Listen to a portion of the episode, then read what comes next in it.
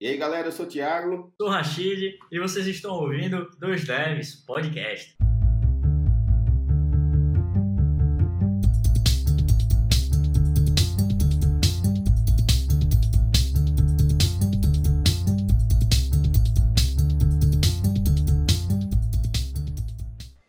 E aí, galera, sejam muito bem-vindos ao Dois Devs Podcast. Aqui quem vos fala é Thiago Ramos. Eu estou hoje aqui com o grande Rashid Calazans. E aí, Rashid? E aí, Ramos, e aí, galera, e aí, convidados, belezinha? Estamos aqui também com o grandíssimo Gabriel Rosa, o Gabe. E aí, Gabe? Fala, galera. Estou aqui também com o Tony Messias. E aí, grande Tony, como é que você está? E aí, galera? Vamos falar aí sobre trabalhar para fora, né? Trabalho remoto. Tentar desmistificar aí um pouquinho. Como é a experiência e trabalha remoto para fora do Brasil. Quais são as oportunidades, desafios e afins. O Tony já trabalha para fora, o quê? 20 anos, né, Tony? Já. Então, já... E o Gabe já tem um, um, bom tempo também. É.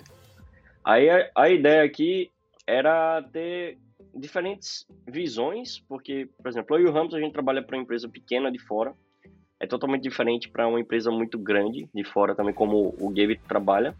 E o Tony já trabalhou nos dois, né, Tony? Acho que empresas pequenas eu não, não tenho certeza. Acho que médio, eu diria. Pequeno e médio, né? Quantos outros devs tu trabalha, Games? Eu já trabalhei nos dois tamanhos de empresa, né? Tanto a pequena quanto a grande, que é a grande é que eu trabalho hoje. Hoje o meu time, só o meu time são 13. Isso o time iOS, focado em iOS. Ainda tem o time Android, o pessoal do web, tem o pessoal de speech. Nossa. É porque é. a empresa realmente é grande, assim, porque tem muitos times que eu não tive contato nenhum. E a empresa ela tem um bot no Slack que ela gera aleatoriamente três ou quatro pessoas para vocês marcarem uma call e conversarem. Literalmente marcar e conversar potoca, assim, para você interagir com outros setores. E aí a maioria do pessoal caga, mas eu participei de duas é, e foi, foi, bem legal, porque eu conversei com o pessoal de áreas completamente diferentes. Conversei com o pessoal de vendas, depois conversei com um cara que fazia um negócio que eu não entendi o que ele falou, mas aí eu acenei e sorri. Acontece muito também. Tem quantos funcionários, mais ou menos, Gabe? Eu, eu não pego as referências. Né? Pois é. Eu acho é porque eu não sei exatamente, porque está crescendo bastante, mas na última vez que eu olhei, tinha 300 e pouco e estava subindo insanamente assim, porque receberam um IPO gigantesco e fecharam parceria com a T-Mobile, que eu não sabia nem da existência dela até um tempo atrás. Depois eu descobri que é uma operadora bem grande lá nos Estados Unidos de telefone. E aí fecharam parceria com eles e aí o time da T-Mobile está praticamente vendendo o nosso produto. E aí crescendo para caralho o número de clientes. Primeira pergunta para você: esse crescimento, você sente algo negativo ou até algo positivo no seu próprio time? Reflete alguma coisa? Sim. O meu gestor, ele, ele é um cara muito consciente. Então, ele, ele meio que, quando chega na gente, o crescimento, pelo menos até então que chegou, foi primeiro do crescimento do time, que começou a ter mais mãos, então começou a ter mais gente. Apesar dele ser rápido, ele não é de qualquer jeito. Pelo menos para o que refletiu na gente. Primeiro entrou uma pessoa, depois entrou outra, e aí essa pessoa vai sendo inserida aos poucos.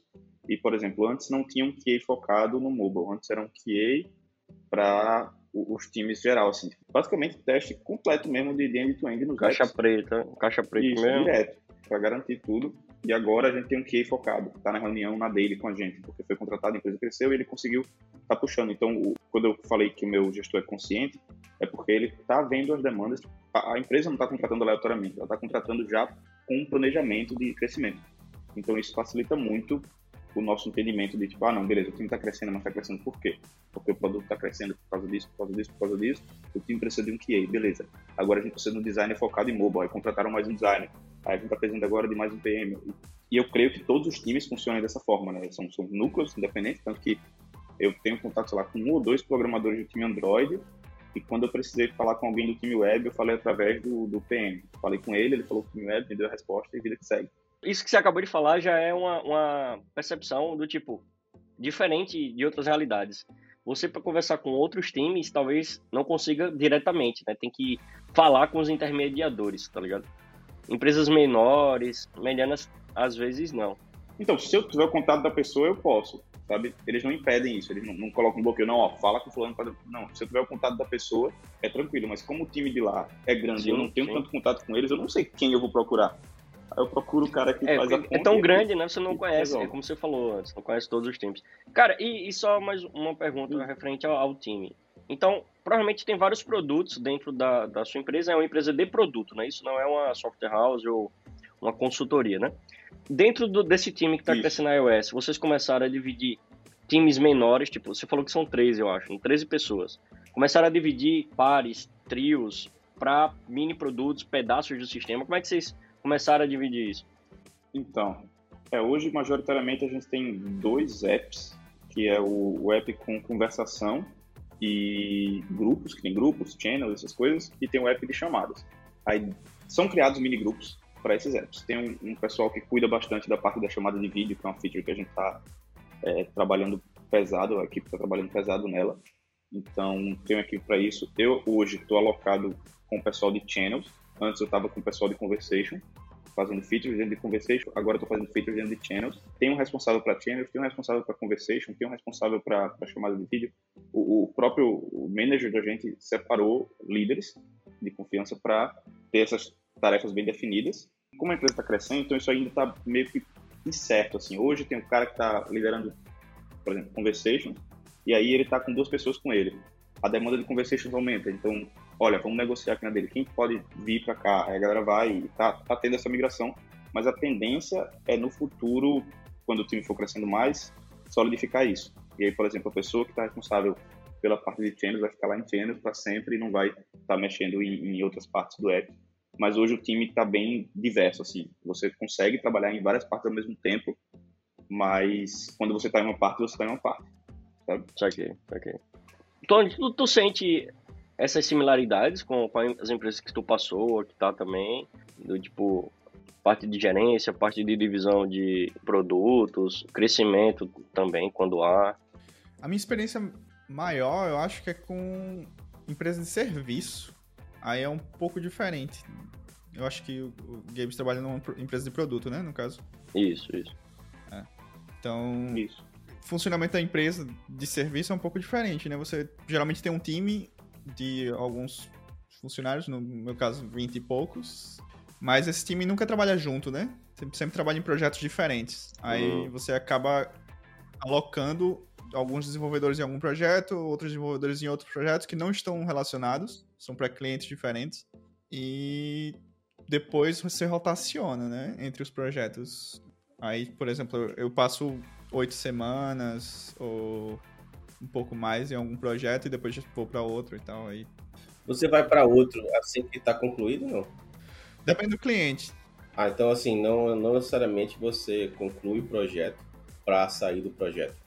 É, no caso, a gente pega um projeto do, do, cliente e a gente consegue dividir eles em vários entregáveis, né? Aí, tipo, a partir do momento que eu entreguei, meio que done, né?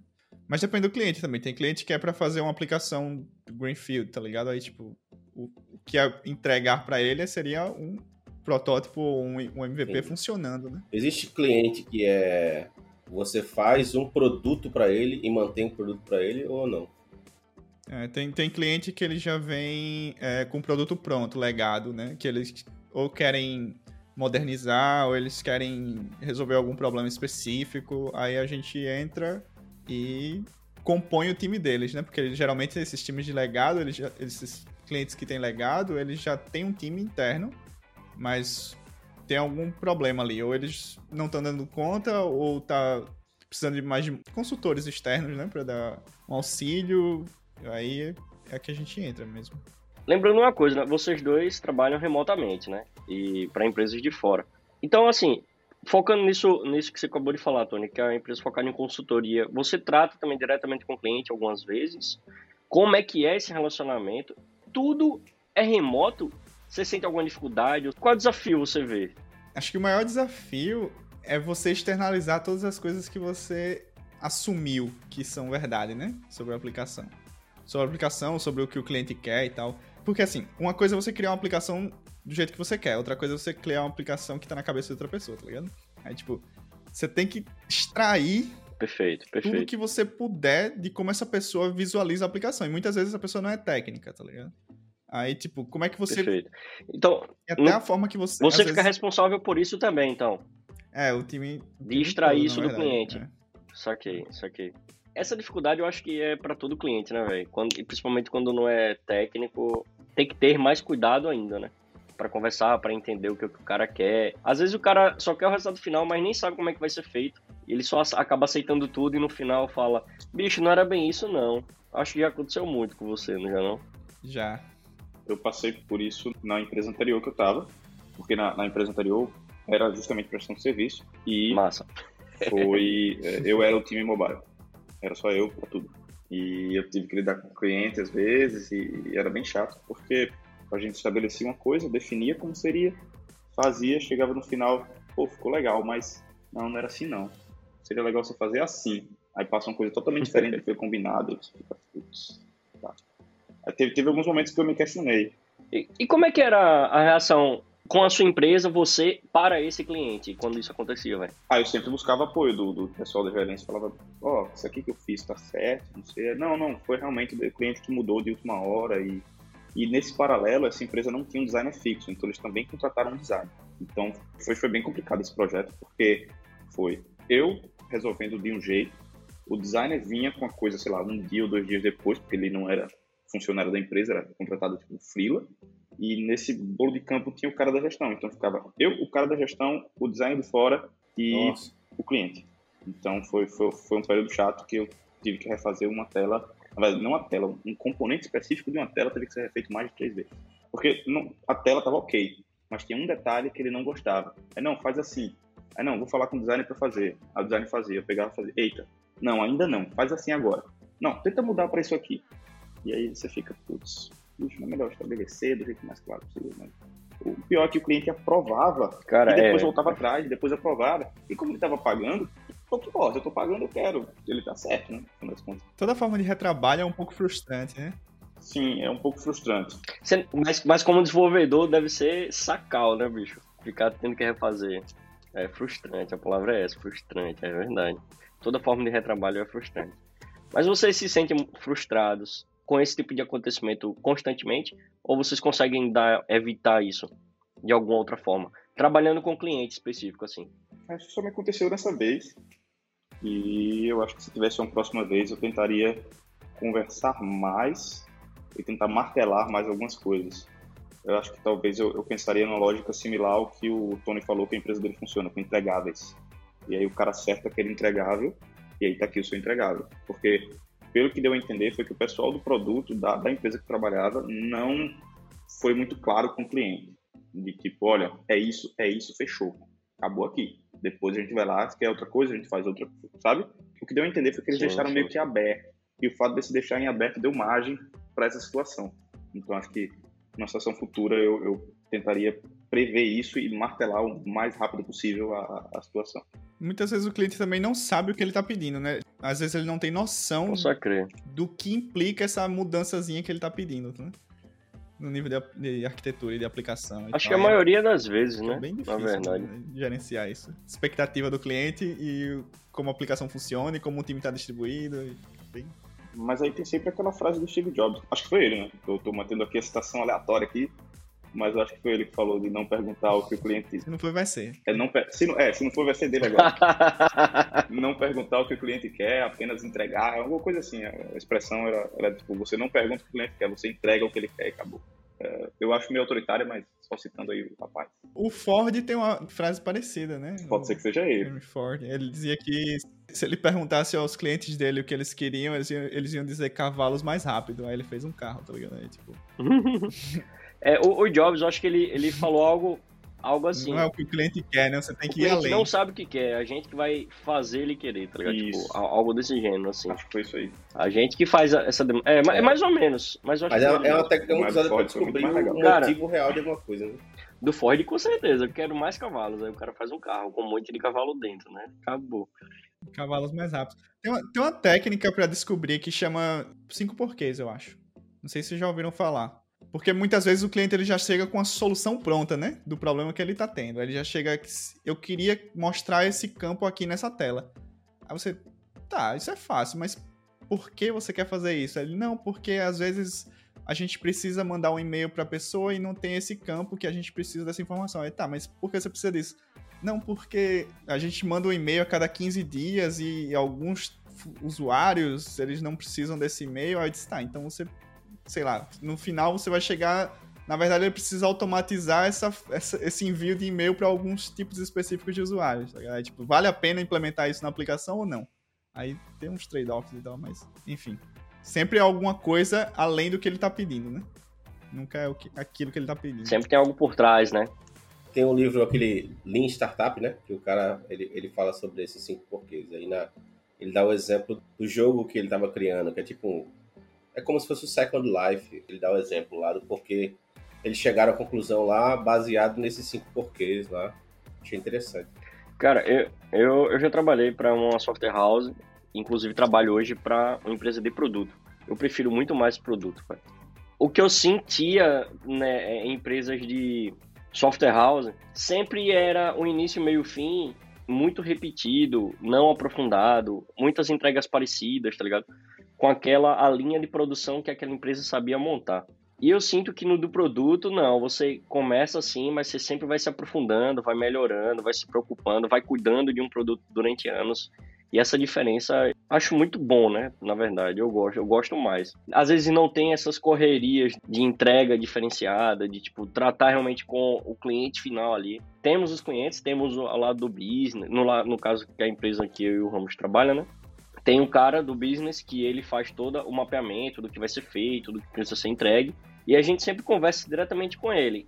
Como ele é fixo, ele não muda, não é um cliente que fica mudando de tempo em tempo, ele vai conhecendo o jeito que a gente conversa, o jeito que a gente trata, o jeito que a gente quer entender as coisas e ao mesmo tempo há essa troca da gente com ele.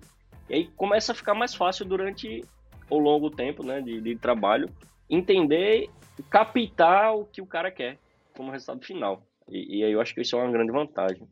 Para mim, o mais importante nessa questão é o pertencimento, porque é como você falou da, da, da linha de, de, de, montagem né, do código lá quando você está no software house, mas quando você está no produto, você tem um pertencimento de que tipo, não é um produto que você vai fazer e entregar, é um produto que tipo, ah, é meu, é o código que tem que amadurecer. Você, que você vai manter, você inclusive, ter. né? Você está ali durante anos. Né? É, isso aí. Então, se você, é, então essa, essa sensação de pertencimento é muito boa e, e porque obviamente eu já trabalhei mais de uma empresa remota e aí nessa segunda empresa que é um produto, essa sensação de pertencimento faz com que o trabalho seja mais prazeroso. Eu não sei como é, é a experiência do Tony em relação a isso, mas é, para mim, hoje, trabalhando com produto, é diferenciado você criar um pull request, o cara revisar e não só revisar e depois, porque como a gente também é usuário do nosso produto, então depois, durante o, o, o dia a dia, a pessoa usando o produto, chega, ah, Guilherme, essa feature que você fez, eu achei aqui que poderia, acho que isso aqui é um bug, dá uma olhada. E aí você pode, ao longo do tempo, estar tá olhando o negócio que você já fez lá atrás e aí você, eita, realmente não era para se comportar assim, vou falar com o pai, falar com o pessoal, e cria teste que vai arrumando e tal. Isso é uma coisa que eu gosto bastante, trabalhar com produto, assim, uma das razões. Eu acho que a grande característica que é diferente, que difere, eu posso estar errado, mas a grande característica que difere de uma empresa de serviço para uma empresa de produto é exatamente essa que vocês estão falando. Você está lá para passar pelas fases de refatoração do, do sistema. Então, assim, você criou ele. É evolução, né? É. né? Isso, é. Mudou, você modificou, a, você fez uma funcionalidade, essa funcionalidade precisou evoluir, você teve que modificar, depois você teve que refatorar, depois você teve que modificar de novo porque ela evoluiu novamente. E você está tendo que lidar com as consequências das suas decisões. E isso, isso faz com que você meio que comece a entender melhor o ciclo de vida de software, sabe? E assim, toda vez que você vai trabalhar uma coisa, você começa a se preocupar com isso também.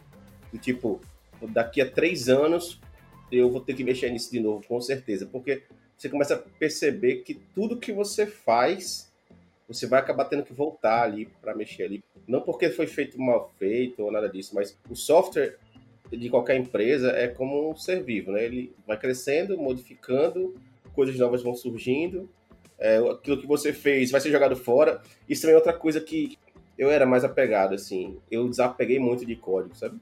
Eu joguei muito código meu fora, assim. Coisa que eu fiz que demorou um ano, assim, pra ficar pronto. E, tipo, foi pro saco, tá ligado?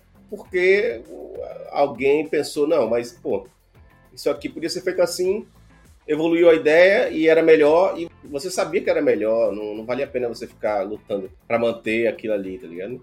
E, tipo, eu mesmo, há dois meses atrás agora, eu acho que eu deletei uns 200 arquivos do projeto. era um sistema inteiro de, basicamente, de notificação e, e reagendamento. E, tipo, foi pro saco, tá ligado? E... Que hoje, no, no E Eu é- Você de hoje, refez em dois arquivos em vez de 200. Olha que maravilha. Não, não foi assim. Não foi, não foi dessa forma. Mas, mas assim, veja, hoje existe um outro sistema que está no lugar desse. E quando eu falo sistema, é tipo, é um projeto só e são pedaços do projeto. Mas esse sistema, ele também está o tempo todo sofrendo evolução. Eu estou agora trabalhando numa evolução desse sistema e, assim, você, você já sente que, tipo, decisões que você tomou ali eh, facilitaram agora essa alteração, mas outras decisões dificultaram é, decisões de estudo de dados, por exemplo, de é, tabelas de banco de dados, que ho- hoje estão dificultando alguma coisa. aí Você meio que toma essas notas mentais, né? Eu- minha memória é meio pior do que a das outras pessoas aí, então. Mas assim, você você toma essas notas mentais mesmo assim, entendeu? E, e é é como se elas entrassem assim, é como se virasse, o americano chama de second nature, né? Mas acho que é demais. É como se entrasse na sua pele assim, e da próxima vez parece que tem alguém, a- a- alguém te faz lembrar, e aí você já pensa melhor sobre alguma solução, porque você já, já passou por essas coisas. Eu acho que talvez a galera da área de serviços não sinta tanto isso, porque começa um projeto, evolui o projeto, entrega o projeto, e aí de repente é, sai para ir para outro projeto, e esse projeto, se um dia der algum problema, alguma coisa assim, ou tiver que evoluir, não necessariamente volta para essa mesma empresa, né? A empresa dona do projeto pode contratar outra consultoria ou outra, outra empresa de serviço. Mas em contrapartida também, a galera que lida com projetos, eu falo por experiência própria, de quando eu lidei com vários projetos, eu tive que pegar várias regras de negócio diferenciadas e eu tive que desenvolver coisas que fugiam completamente a um escopo fixo. É, agora eu estou com um app X que tem funcionalidade X e tem que fazer isso aqui. Aí depois eu estou num app que é completamente diferente daquilo e isso assim também eu acho que agrega muito na, na questão de você saber do que você falou, de, de, ah, já passei por isso, então vou passar desse jeito. E às vezes você se depara com a mesma situação em projetos diferentes e você pensa, poxa, na outra vez eu resolvi desse jeito, mas será que foi melhor? E aí, assim, depende muito da empresa, né? Se você tiver uma passagem por muitos produtos, você consegue também ter esse amadurecimento. Não, não é igual, mas é, é bem parecida a experiência, assim. Isso é verdade. Eu vejo que eu concordo com você, Gabe, e, e que eu acho assim que quem trabalha numa empresa de produto, a probabilidade, na verdade, de se tornar obsoleto para as coisas novas de mercado é muito maior, tá? Quem trabalha na área de serviço, ele tá o tempo quase o tempo todo na crista da onda, assim. É muito mais fácil para ele é, entrar em greenfields, né? Esses projetos que são começam do zero, o que faz com que, com que ele possa sempre estar ali usando as coisas mais atuais. Isso procede, Tony? Já, já pergunta direto, né? O que o Ramos está falando procede, né? Porque tu é exatamente esse cara que ele falou agora. É, depende, depende do projeto. Esses últimos projetos que eu peguei, eu tive sorte. Aí são Greenfield. Na verdade, esse último que eu, um último que eu peguei agora, a gente ia meio que. Sim, ia ia escre- reescrever a aplicação de uma forma mais complexa. A gente ia ter que manter as duas aplicações rodando simultaneamente. Aí devia ser seamlessly para o usuário, essas paradas. Só que aí eles se deram conta de que não precisava. Aí a gente vai fazer Greenfield mesmo e vai ter algum processo de migração de, de usuários e be- um programa de beta e tal. Aí, aí, tipo, nas últimas aplicações que eu peguei, eu tive sorte delas poderem ser Greenfield, né? Mas há um tempo atrás, as aplicações que eu tava pegando era, era, um legadozinho. Mas era legado para continuar Castigado. o legado ou legado para tentar colocar coisas novas, mais atualizadas? Pra continuar. Pra Continuar. melhorar a qualidade do código, eh, treinar o time, Ok. eh, tipo, reescrever não era uma das opções. E geralmente quando você pega legado assim, eles são eh, escritos em. Eu trabalho com PHP, né? E, tipo, aplicações escritas com PHP puro ou com um framework, uma versão muito desatualizada que pra atualizar ia ser um overhead muito grande e a empresa simplesmente não pode parar, tá ligado? De Sim.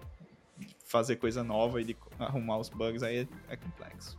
Na questão de melhoria de código, como é que você justifica as ho- horas gastas, né, entre aspas? Porque às vezes o cara que vai estar olhando, sei lá, o cliente, ele pode chegar para você e, tipo, ah, você gastou três horas e só mudou duas linhas? Ou então, tipo, até quando você está lidando com um time de projeto legado e você tem que falar, ó, desse jeito aqui é melhor, e é isso aí. é, deve, ser, deve ser um negócio complicado num, num projeto legado, imagino. É, então, a gente não, não vende, embora a gente cobre por horas trabalhadas, né? Semana, a gente meio que não, não, não tem uma noção assim. Quer dizer, até tem uma noção de quanto a gente produz, mas não chega a ser um empecilho quantas linhas você codificou. Na verdade, eu acho que hoje em dia eu gosto mais de pull requests que removem mais linhas do que adicionam. Vê se vocês concordam comigo. Assim, na área de software, produtividade é muito difícil de medir porque imagina, você está fazendo algo bem complexo, né? Então você passou ali a manhã inteira pensando. Você não escreveu nada, na verdade. E aí de tarde você foi lá e criou dois arquivos, com 20 linhas cada arquivo. E aí você só fez isso e pronto. Acabou o seu dia. Tipo, se alguém olhar de fora e olhar esses dois arquivos, que teoricamente pode até ser um código simples, né? Fácil de entender, pode dizer que você não produziu nada, mas o tempo que você estava pensando sobre essa solução foi um tempo de produção, né? Mas é tipo assim, não existe ferramenta que vá medir esse tempo. E como vender isso, entendeu? A empresa que a gente trabalha, por exemplo, acho que trabalhar remoto ajuda muito isso, sabe? Você não tem ninguém te vendo, então você pode parar, sentar, pensar como. Eu vejo que às vezes a pessoa dentro do escritório ela tem essa pressão de tipo de parecer estar ocupado, de tipo é, é o cara que está todo, tempo todo ocupado ali, ele está ali, na, a mão no teclado e tal. E a gente sabe que na área da gente, digitar é tipo o passo final, né? E, e, e, eu imagino que assim, não é a maior parte do tempo. Porque durante uma semana, se você tiver numa task de uma semana, talvez você digite, lógico, todo dia, né? Você vai estar ali programando todo dia e tal. Eu mesmo, às vezes, eu paro para me analisar, assim, o que está acontecendo comigo no dia. E eu fico muito mais tempo, tipo, mordendo um lápis ou, ou, ou tipo, mordendo a ponta do relógio, do, do, óculos, tá ligado? Do que digitando, porque eu, eu fico pensando muito, sabe? E muitas vezes até você passa o dia todo só conversando com pessoas e você está discutindo com um, com o outro, e tendo ideias, esperando alguém responder e tal. Teoricamente, isso não é produção. Como é que funciona para vocês isso? Como é que é a pressão da empresa com vocês? Porque vocês também trabalham remoto, né? E meio que eu estou jogando de volta a pergunta que você fez, Gabe. Não tem é, na, na, empresa que eu trabalho hoje, é relativamente tranquilo de lidar com isso, porque a filosofia da empresa foi criada em cima de, de, de desenvolvedores. Porque o CEO ele foi um dos criadores do Google Voice, e o CTO também estava nesse time, então ambos eram desenvolvedores, então eles entendem esse processo e, e, e a, eles conseguem fazer com que a cultura, mesmo com empresa grande, chegue em todos é, os níveis até onde eu estou. Então é bem tranquilo você lidar com isso, você conversar, até pelo processo do Scrum, você tem a dele diariamente, você tem a, gente tem stand-up notes, que a gente coloca observações do que a gente está fazendo, além da dele, para que qualquer pessoa que possa ver que tem algum bloco, aí eu, ah, tô passando aqui vou ver, sei lá, vi que o fulano tá trabalhando numa coisa que talvez eu possa ajudar, ou talvez eu possa dar, dar uma mão, eu vou lá e dou, e vice-versa. Então, tem alguns mecanismos no time hoje que, que ajudam nesse processo. Que aí você consegue ter a abertura com, com qualquer pessoa do time, e o, o nosso manager sempre fala, ó, tiver um bloco está muito bloqueado, fala com a gente, mas sempre deixando claro a questão do, do, do equilíbrio, né? Porque não é nem sempre você está pedindo ajuda e falando com todo mundo sempre, nem sempre você está sozinho morrendo na faca cega quando alguém pode ter a resposta para o seu problema. Principalmente numa codebase gigante que é, que é o que a gente tem hoje, o, o trabalho. E o fuso horário ajuda muito na questão do, do meu trabalho, porque quando os caras estão acordando, eu já tenho, sei lá, metade do meu dia, ou às vezes o meu dia inteiro de trabalho. Então, muitas vezes eles estão acabando de acordar e parece que eu já trabalhei pra caramba, assim. Isso é uma, uma falsa sensação de que eles têm, mas também eles estão no meio do dia deles, eu dou tchau.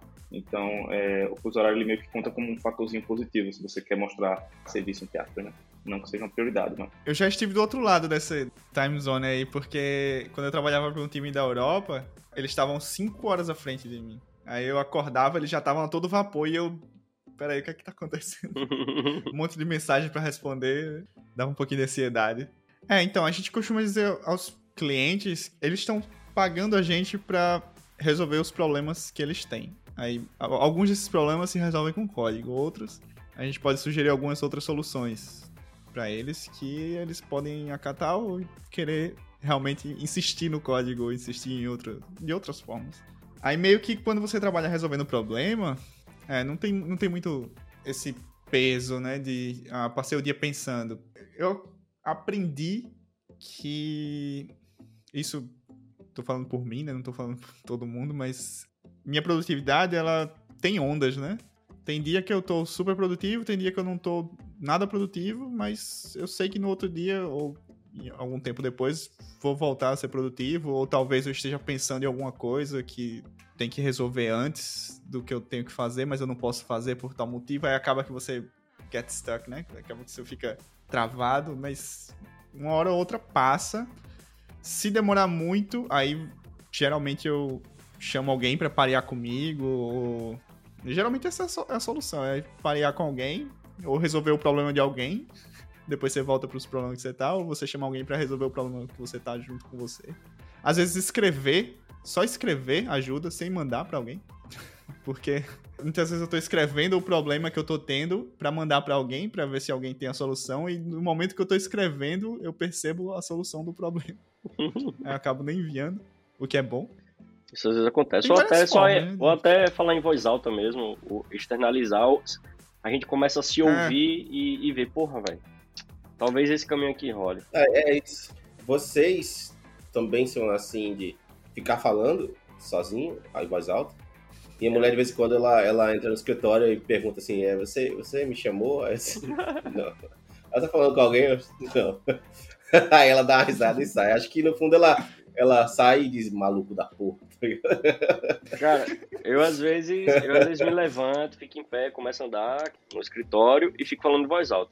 Mas a maioria das vezes eu tento externalizar o que eu estou pensando, ou escrevendo, como o Tony falou, ou criando um mapa mental das ações que eu estou pensando. Aí depois, quando eu dou um zoom out ali do mapa mental que eu fiz, eu começo a ler os pontos e vou tentando pensar, tá ligado? Isso acaba ajudando também. É, eu, eu escrevo e vou para a janela. Eu não, não, sou muito de falar. Eu, às vezes eu vou para a janela e fico olhando a janela sem movimento e pensando aí depois penso em outra coisa, sento, e fico. Não, não sou muito de, de, externalizar falando, não.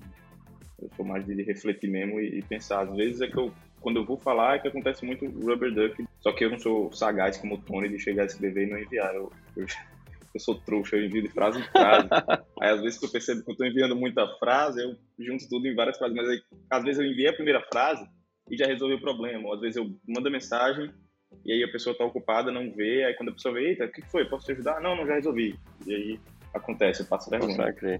É, eu não envio, geralmente não envio de frase em frase, eu geralmente abro um bloco de notas ou alguma coisa assim e vou colocando todos os detalhes que eu sei que estão circundando o problema, né? E aí eu vou tentando resumir aquilo tudo para tentar, sei lá, tornar esse problema explícito e procurar alguma solução, porque muitas vezes nem eu sei qual é o problema de verdade, né? Aí... Posso crer. Onde é que tá esse problema? Cara, eu não sei se vocês concordam comigo, mas tudo que a gente tá falando desde o início até agora, tipo, se a gente trabalha em software house, serviço ou produto, vai tratar com o cliente, ou tratar com o business, ou tratar com outra pessoa, pra gente se dar bem, principalmente remoto, porque não tem o corpo a corpo, não tem o, o contato físico, é uma soft skill comunicação.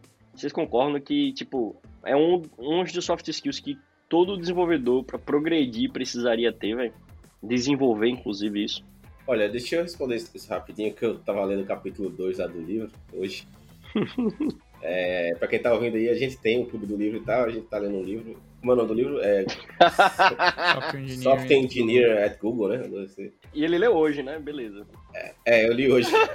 Bom, eu, eu acho que eu acabei de falar agora há pouco que a minha memória não é tão boa quanto a de vocês. Mas ele não leu o título, ele, não, gente. Ele leu o capítulo. Não, pô. Mas... É, pô, li o capítulo. Pô, o capítulo. Eu, eu, pra você ter ideia, tem livro que eu leio e eu lembro do nome do autor, não lembro do nome do livro. Tem livro que eu leio que eu lembro do nome do livro, não lembro do nome do autor. Tem livro que eu não lembro aonde eu li a citação, mas eu lembro da citação. E tem livro que eu não lembro de nada.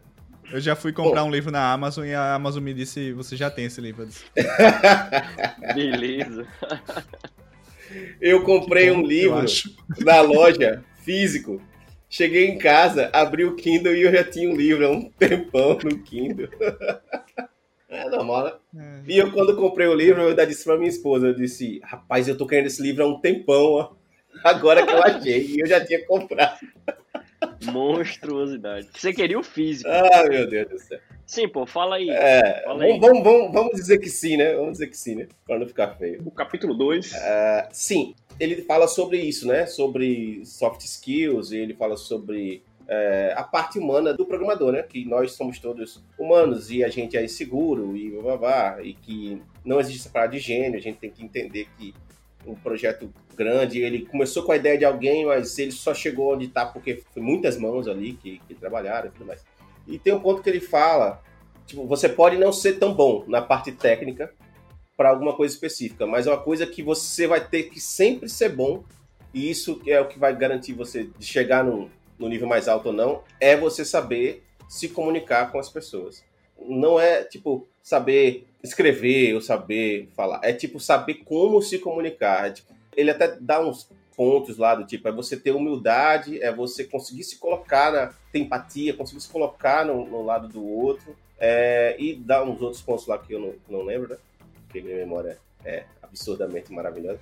Porém, isso me pegou bastante porque é o seguinte: muitas vezes a gente vê pessoas que a gente considera que porra, os, os caras são muito bons, mas tá faltando esse jeitinho, sabe? É, A gente chama muito jeitinho brasileiro, né? Mas É o tato mesmo, é, é a soft skill de como cada, comunicar é, mesmo. cada nação, né, cada povo tem uma forma de se comunicar, né? Tem pessoas que cresceram numa cultura onde a comunicação é direta e ela é sem rodeios. Tem gente que cresceu na cultura que a comunicação ela, ela vai dando um, um rodeio bem grandão para chegar ali. Tem gente que fala mais grosseiramente, tem gente que não, mas uma coisa que todo mundo concorda é que se você vai falar com a pessoa sem ser de uma forma muito imperativa, do tipo, você fez errado, faça isso assim, desse jeito. Tipo, sem ser desse jeito. Se você consegue chegar, olha, eu tava vendo aqui que a gente talvez pudesse fazer dessa forma, eu não entendi muito bem isso que você fez aqui, se você sentar comigo explicar, a gente talvez pudesse até melhorar, não sei o quê. Essa mudança de atitude, de como você se comunica com a pessoa, muda completamente a forma como a própria pessoa vai reagir àquilo que você tá falando. E isso pode, tipo, melhorar o ambiente, deixar o ambiente mais amistoso e amigável, assim, do que se você se comunicar dessa forma mais imperativa ou mais agressiva, né? Lógico que cada cultura tem a sua peculiaridade, mas isso é uma coisa que nós, como desenvolvedores, é, durante muito tempo, a gente não se ligava nisso, assim. E de uns tempos para cá, a gente tem visto que isso é uma. Muito, muito também para conseguir emprego e tal, isso é uma coisa que as pessoas têm batido a tecla, assim, tentado entender se você. que tipo de pessoa você é nesse quesito de comunicação, assim. E eu, eu, eu considero isso, assim, acho que é uma das coisas mais importantes para um desenvolvedor, é, é ele saber se comunicar bem, assim, sem agredir as pessoas que ele está conversando. Não sei se. Aí eu quero saber se vocês concordam comigo, né? É, eu, tenho, eu tenho dois pontos bem, bem definidos em relação a isso. Na verdade, um ponto e um exemplo. O ponto é que, além disso, para a gente ainda tem dificuldade da linguagem. Porque a gente não está na nossa língua materna, então também tem que se comunicar. E eu tive experiências completamente diferentes nas duas empresas. Em uma empresa, é, na primeira, eu aprendi muito sobre escolha de palavras, porque eu, eu tive sorte, porque eu tive pessoas que é, eu sempre mostrei aberto a feedbacks e eu tive pessoas que me deram feedback de ambas as empresas. Na primeira, eu escolhi palavras erroneamente e fui corrigido, assim, em off, obviamente, né? O cara chegou, olha, essa palavra aqui não é muito bom de usar, não. Olha, essa palavra aqui você poderia falar desse jeito, porque do jeito que você falou pareceu isso aqui, mas eu entendi o que você quis dizer, mas para outras pessoas pode soar de outro jeito não tão agradável. E aí a gente vai aprendendo à medida que vai levando pancada, né? Seja ela sutil ou forte. Na segunda empresa foi bem mais tranquilo de se lidar e, como você falou, da, da, das habilidades, que eu, eu não costumo ser um cara muito de, de ser autoritário nas palavras, então sempre que eu falo alguma coisa que eu acho que tenha soado de algum jeito estranho, eu sempre pergunto, olha, é- era assim mesmo? Ou já peço desculpa pelo inglês e, e já aconteceu algumas vezes eu pedi desculpa pela forma como eu falava e já aconteceu o contrário, de eu estar falando e depois os caras perguntarem, ah, você já morou aqui? Porque seu inglês está muito bom, você está sabendo se expressar muito bem. Bom, cara, nativo. Então, Boa, velho. não, mas isso aconteceu agora nessa empresa. Isso é aconteceu mas isso é duas massa, pessoas pô. que vieram falar comigo, perguntaram se já tinha experiência de morar fora e tal, porque eu consegui Você fluir tá, bem a com, minha você tá ideia. com cara de americano mesmo. Putz, é é a pandemia, eu tô trancado em casa sem sol. O segundo ponto, quer dizer, o segundo ponto, um exemplo, é a minha namorada, que recentemente ela migrou para a área de desenvolvimento. Ela estava como QA e migrou agora para desenvolvimento e ela passou numa empresa que é é uma empresa relativamente grande, ela passou na TW. Relativamente não, a bicha processo? é gigante, porra. Como é? TW é TOTWORKS. Eu não, não conheço. TOTWORKS, Ah, como é que você não ThoughtWorks. conhece, porra? Caralho, Caramba. é. É porque TW, eu, ó, eu não conheço siglas. É porque, É, falar, TW. é porque falar ThoughtWorks é, é, é uma palavra complicado. complicada. Eu, eu É. sempre acho que, eu sempre acho que eu tô errando falar ThoughtWorks. Então, aí eu prefiro falar TW, que é mais certinho e não dá erro. O processo seletivo dela foi 100%... 100% não, né? Teve umas partes técnicas, mas a maior parte do processo seletivo dela foi de soft skills. Foi de apresente um case e diga como é que você superou, o que você enfrentou, como é que você lida com problemas, depois vamos fazer um call em inglês aqui para medir seu inglês, vamos conversar como é que você lida com inclusão social, como é que você lida com a sociedade, né, para entender a visão da pessoa sobre a sociedade. A etapa técnica foi logo no comecinho, foi um desafio do Hacker Rank, se não me engano teve mais uma coisinha técnica que ela fez, e o resto do processo foi call, call, call, call, call, Caramba, só cara. conversando, entendendo com e isso, colocando ali situações complicadas. Foi um processo bem longo, assim. Assim, ele não foi demorado, acho que levou mais ou menos um mês o processo que ela passou, mas muitas vezes, porque a gente divide o escritório, então muitas vezes eu tive que estar saindo do escritório porque, lá, vou ter call da TW da etapa tal, vou ter call da TW da etapa tal, vou ter call da TW da etapa tal. E então, ela se sentiu muito acolhida e se sentiu muito feliz por estar numa empresa que valoriza ela como profissional, sendo mulher na área, que aí é outra questão que que não cabe à discussão agora, mas ela se sentiu muito valorizada, muito acolhida e sente hoje que pertence a uma empresa, tipo, que ela não é só mais um membro da empresa. Apesar da empresa ser gigante, ela não é mais um membro, ela é a Beatriz que está na empresa. Então, tipo, isso foi muito gratificante para ela e é é legal ver que empresas grandes estão tendo essa atenção justamente no que você falou, do, do- do que você viu do capítulo. É, eu não sabia, faz muito tempo que eu não passo por uma entrevista, assim, eu não, não sabia que as empresas estavam, eu não sei se se preocupando ou chegando a, a- a esse nível de perguntas, né? Tipo, qual o seu interesse, é, sei lá, em relação ao mundo, o que, que você tá achando, alguma coisa assim. Porque é uma coisa bem polêmica, né? Isso é, tipo, talvez algumas pessoas enxerguem como, ah, isso é, isso é particular, ah, outras pessoas talvez digam, não, é, a empresa precisa saber se ela tá contratando, sei lá, um É, eu, eu vejo isso aí. como uma- um aprofundamento do fit cultural. Porque antes as pessoas viam fit cultural como, ah, é besteira. Eu vejo como isso, é, é, a empresa dando um- uma importância maior ao fit cultural. Não é uma besteira. Eu quero saber se o seu pensamento está de acordo com a nossa cultura, com a nossa filosofia, com o que a gente pensa. Entendo. Sem, obviamente, envolver diretamente política ou nada do tipo. Ela falou que na, em uma das entrevistas, que uma entrevista conversando sobre isso, ela não chegou a tocar muito em política, assim, diretamente. Né? Não é um assunto que... Tem muitos assuntos polêmicos, como você falou, mas eles têm que ser tratados de forma sutil. Você não pode simplesmente jogar uma polêmica no colo do cara e esperar que o cara responda de um jeito e a pessoa responder de outro. Então, é, é uma situação complicada. É, no meu processo eu também tive muitas entrevistas, sendo que todas as entrevistas, porque eu passei nessa empresa recentemente, eu tenho seis meses na empresa nova, e foram sete entrevistas. Uma de RH, uma já no final de, de, de conversa já com o líder, e cinco entrevistas técnicas, onde era me apresentado one-on-one com alguém do time, e eu tinha um desafio de lógica para resolver, não necessariamente ligado ao iOS. Aí, eventualmente, surgiu algumas perguntas soltas, assim, nada muito amarrado, não parecia nada muito fixo. Era mais curiosidade dele. E teve um dos caras, que é o, o líder da arquitetura do, do time, que acho que foi o melhor one-on-one que eu fiz até hoje, assim, de entrevista, que foi quando eu estava muito nervoso, e eu perguntei, tá, mas você acha melhor, como é que a gente pode resolver o problema? Porque a minha estratégia foi sempre trazer o meu entrevistador para perto de mim e sempre perguntar a ele, o que é que eu posso perguntar? Até onde eu posso fazer? Você quer que eu fique calado aqui só fazendo ou você quer fazer junto comigo? E aí sempre conversando e vendo até onde eu consigo sugar dele e ter a ajuda dele para trabalhar junto comigo, querendo ou não, porque uma, duas mentes pensam mais que uma e o tempo é limitado da entrevista, então eu tenho que. A minha, minha lógica foi essa, foi trazer o cara perto de mim.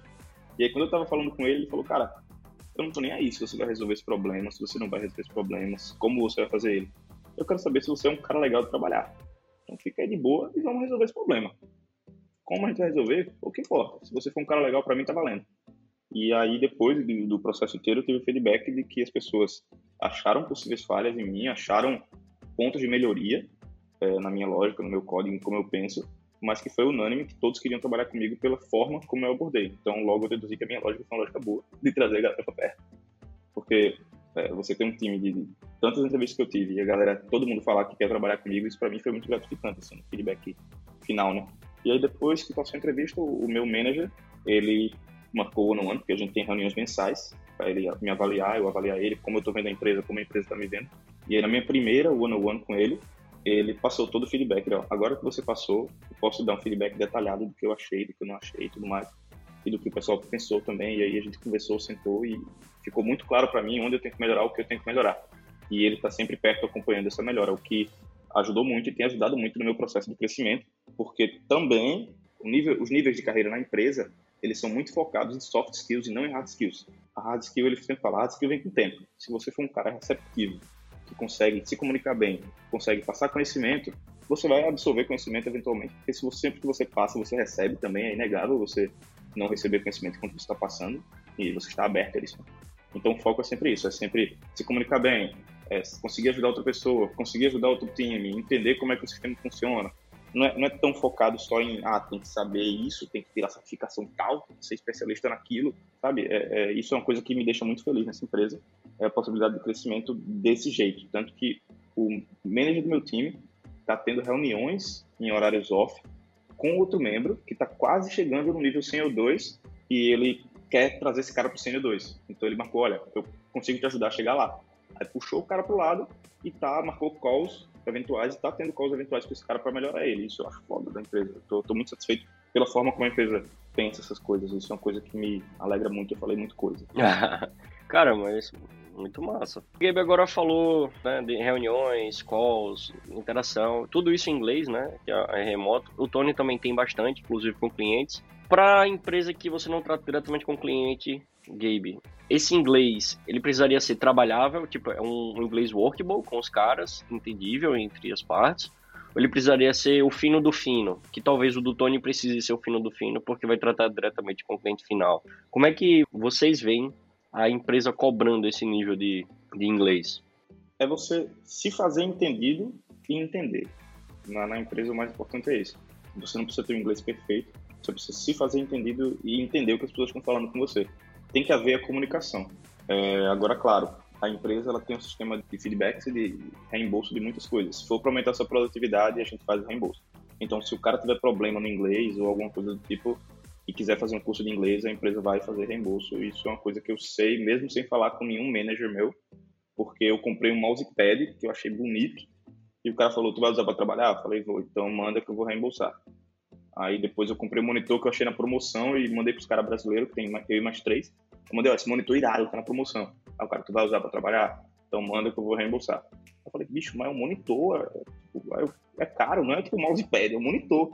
Aí falou, bicho, dinheiro aqui não é problema. Se você vai usar pra trabalhar, então a gente resolve. Então, depois que meu manager falou isso, eu fiquei, bicho, se meu inglês estiver ruim, se eu precisar investir em alguma coisa, converso, sento e, e, a empresa deu essa abertura. Eu sinto essa abertura de chegar junto e melhorar meu inglês caso necessário. Como o feedback é muito aberto, assim, pelo menos comigo, eu deixei as portas abertas para receber feedback. E eu creio que as pessoas também, então eu acho que é isso. Eu só creio. E tu, Tony? Na minha empresa também, esses, um dos benefícios é que eles têm auxílio de escritório, né? De home office. Aí, tipo, se você precisar qualquer coisa pro seu home office, você fala com eles vão analisar o que é que você quer, claro, mas a maioria das coisas são aprovadas, né? E o, ao nível de inglês? É, sobre nível de inglês. Cara, eu, eu trabalhava para uma empresa da Europa, da Bélgica, há um tempo atrás, e era muito seguro do meu inglês, né? Mas um lado bom de trabalhar para uma empresa de um lugar que inglês não é a língua nativa, embora todo mundo fale, é que todo mundo tem sotaque, todo mundo meio que. Tipo, inglês não é nativo. Tá né? todo mundo no mesmo Aí era massa. É, exato. Eu senti um pouco mais de pressão, eu acho. Agora eu tô trabalhando para uma empresa americana, uns três meses. E eu sinto um pouco mais de pressão interna minha. Às vezes eu acho que eu não tô me comunicando bem, sei lá, mas não sei. é, a empresa também investe, também financia tudo. Tipo, se você quiser fazer um curso de inglês, eles pagam, então. Mas alguém chegou para você e falou que seu inglês não tá bom? Você percebe não. que eles não estão satisfeitos? Não, é só insegurança mesmo, eu acho.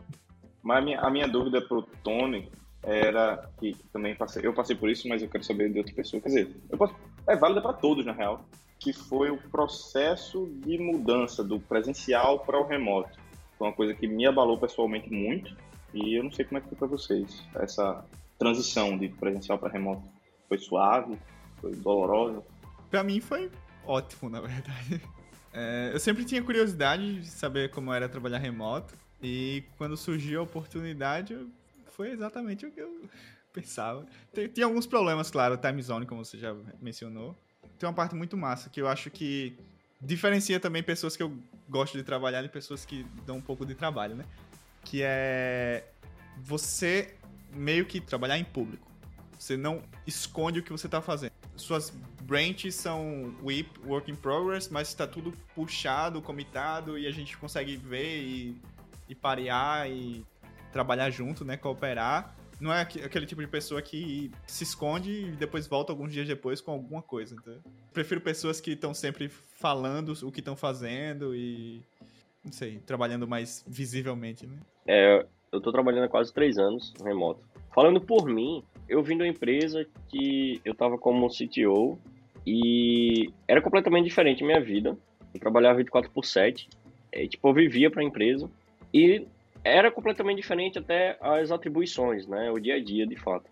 Quando houve essa oportunidade, essa oportunidade eu ia voltar a desenvolver, ia aplicar outras coisas que eu estava querendo e o que me chamou a atenção foi ser remoto e o tempo flexível que iria me trazer. Eu não iria mais precisar também trabalhar 24 por 7, não ia precisar ficar presencial, gerenciar de uma forma as equipes, o time, o produto, tudo isso, né? Eu ia, eu ia ter uma outra vida de novo. Então a minha expectativa era ficar mais tranquilo, ficar mais relaxado, ficar menos ansioso. Era essa minha primeira expectativa. E supriu como luva, assim, caiu como luva, supriu divinamente porque eu só precisava pagar as 8 horas, teoricamente, né? Às vezes eu ficava mais, início de empresa a gente sempre acaba dando um gás a mais. Então eu ficava às 8 horas, eu só tinha a preocupação de entregar as features, de entregar os produtos, de entender o que estava sendo passado como demanda. Então, nos primeiros meses, eu senti um alívio muito grande, meu estresse acabou diminuindo muito, minha ansiedade, comecei a ter mais tempo para minha família, para minha esposa, para as minhas atividades que eu queria fazer pessoalmente, né, algum tipo de exercício, etc. Então minha vida mudou do água para o vinho nesse sentido de turbulência para uma tranquilidade. E não que eu achasse ruim ser turbulenta, né? Mas é, eu estava numa fase que eu estava querendo mudar. Aí tem a segunda etapa dessa virada aí, tipo, um ano depois eu comecei a sentir muita falta do presencial. Eu acho que, não sei, né? Mas na minha cabeça todo mundo tem essas fases de transições de remoto. Tipo, no início é muito bom, depois acaba se tornando muito solitário, solidão, você sente falta de comunicação, sente falta de ver pessoa. No meu caso, aconteceu isso. E aí eu trabalhava o dia inteiro, minha esposa trabalhava fora no escritório jurídico, ela chegava só à noite e eu louco para conversar com alguém, porque eu estava sentindo aquela falta, porque remoto, você não vive conversando, você não vive cutucando o cara, você não fica trocando ideia direto, é muito focado, é diferente. E aí eu comecei a ir para shopping, ir para café, tipo, para ver pessoas, pelo menos, trabalhava e ver pessoas. Antes da pandemia.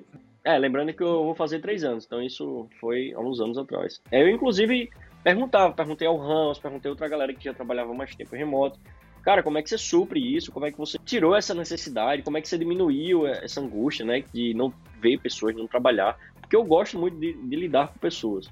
Então, passou essa fase e hoje Hoje eu sou um cara completamente mudado, velho. Tipo, eu gosto muito ainda de lidar com pessoas, conversar com pessoas, mas eu, eu prefiro ficar em casa do que sair para trabalhar pelo conforto, pela qualidade do que eu vou produzir. E, tipo, eu acabei mudando, né? E, tipo, eu prefiro estar em casa porque tem todo o meu setup, tem minha cadeira, tem um ar-condicionado, tem uma tela maior, tem todo um conforto que na rua você não vai ter.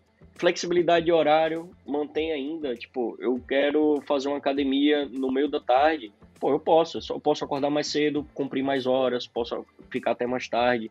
E essa, essa parte da flexibilidade sempre foi muito interessante.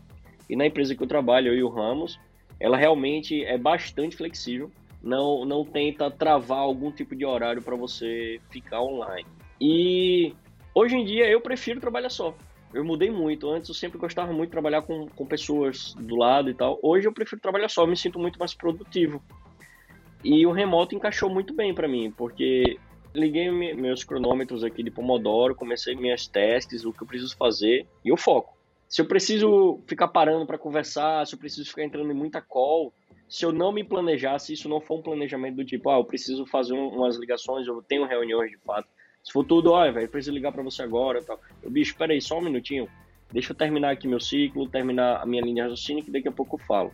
Então, isso quer dizer do tipo, eu aprendi a trabalhar assincronamente bem melhor do que no início. No início, mas principalmente no presencial, você não, não existe assincronidade. Se você precisa de uma coisa, tipo, vai ali e, e pronto. Se você manda uma mensagem pro cara que tá do, do outro lado ali e ele não responde, véio, levanta, vai lá, cutuca o ombro do cara, bicho, peraí, tá aqui comigo? e faz, tá ligado? E eu vi o lado positivo de ser assíncrono, de você responder na hora, mas pelo menos responder, bicho, deixa eu só terminar uma parada e já já eu falo com você. É muito diferente de você sentir o cara cutucando seu ombro para conversar ou algo do gênero, tá ligado? Então eu tive esses três ciclos e hoje eu gosto muito. Eu acredito que me encaixou muito bem a parte remota. Engraçado você falar isso, Rachid, porque eu, eu lembro que a galera aqui de Maceió se juntava muito para ir trabalhar em algum lugar, né? Você falou aí do shopping e tal. Isso. Eu nunca tive a necessidade de tipo, trabalhar em algum lugar com outras pessoas, tá ligado? Na verdade, eu achava até que me atrapalharia um pouco. Não sei se vocês pensam assim também, mas. Atrapalha. Atra atrapalha. E, e, a gente escolhia dias que estavam mais folgados. Assim, é o dia do, é o dia do relaxamento. Um pouco né? da concentração. É o dia do relaxamento. É. Interessante. Sobre essa transição de trabalho presencial e trabalho remoto, para mim foi, foi bom, foi tudo que eu queria.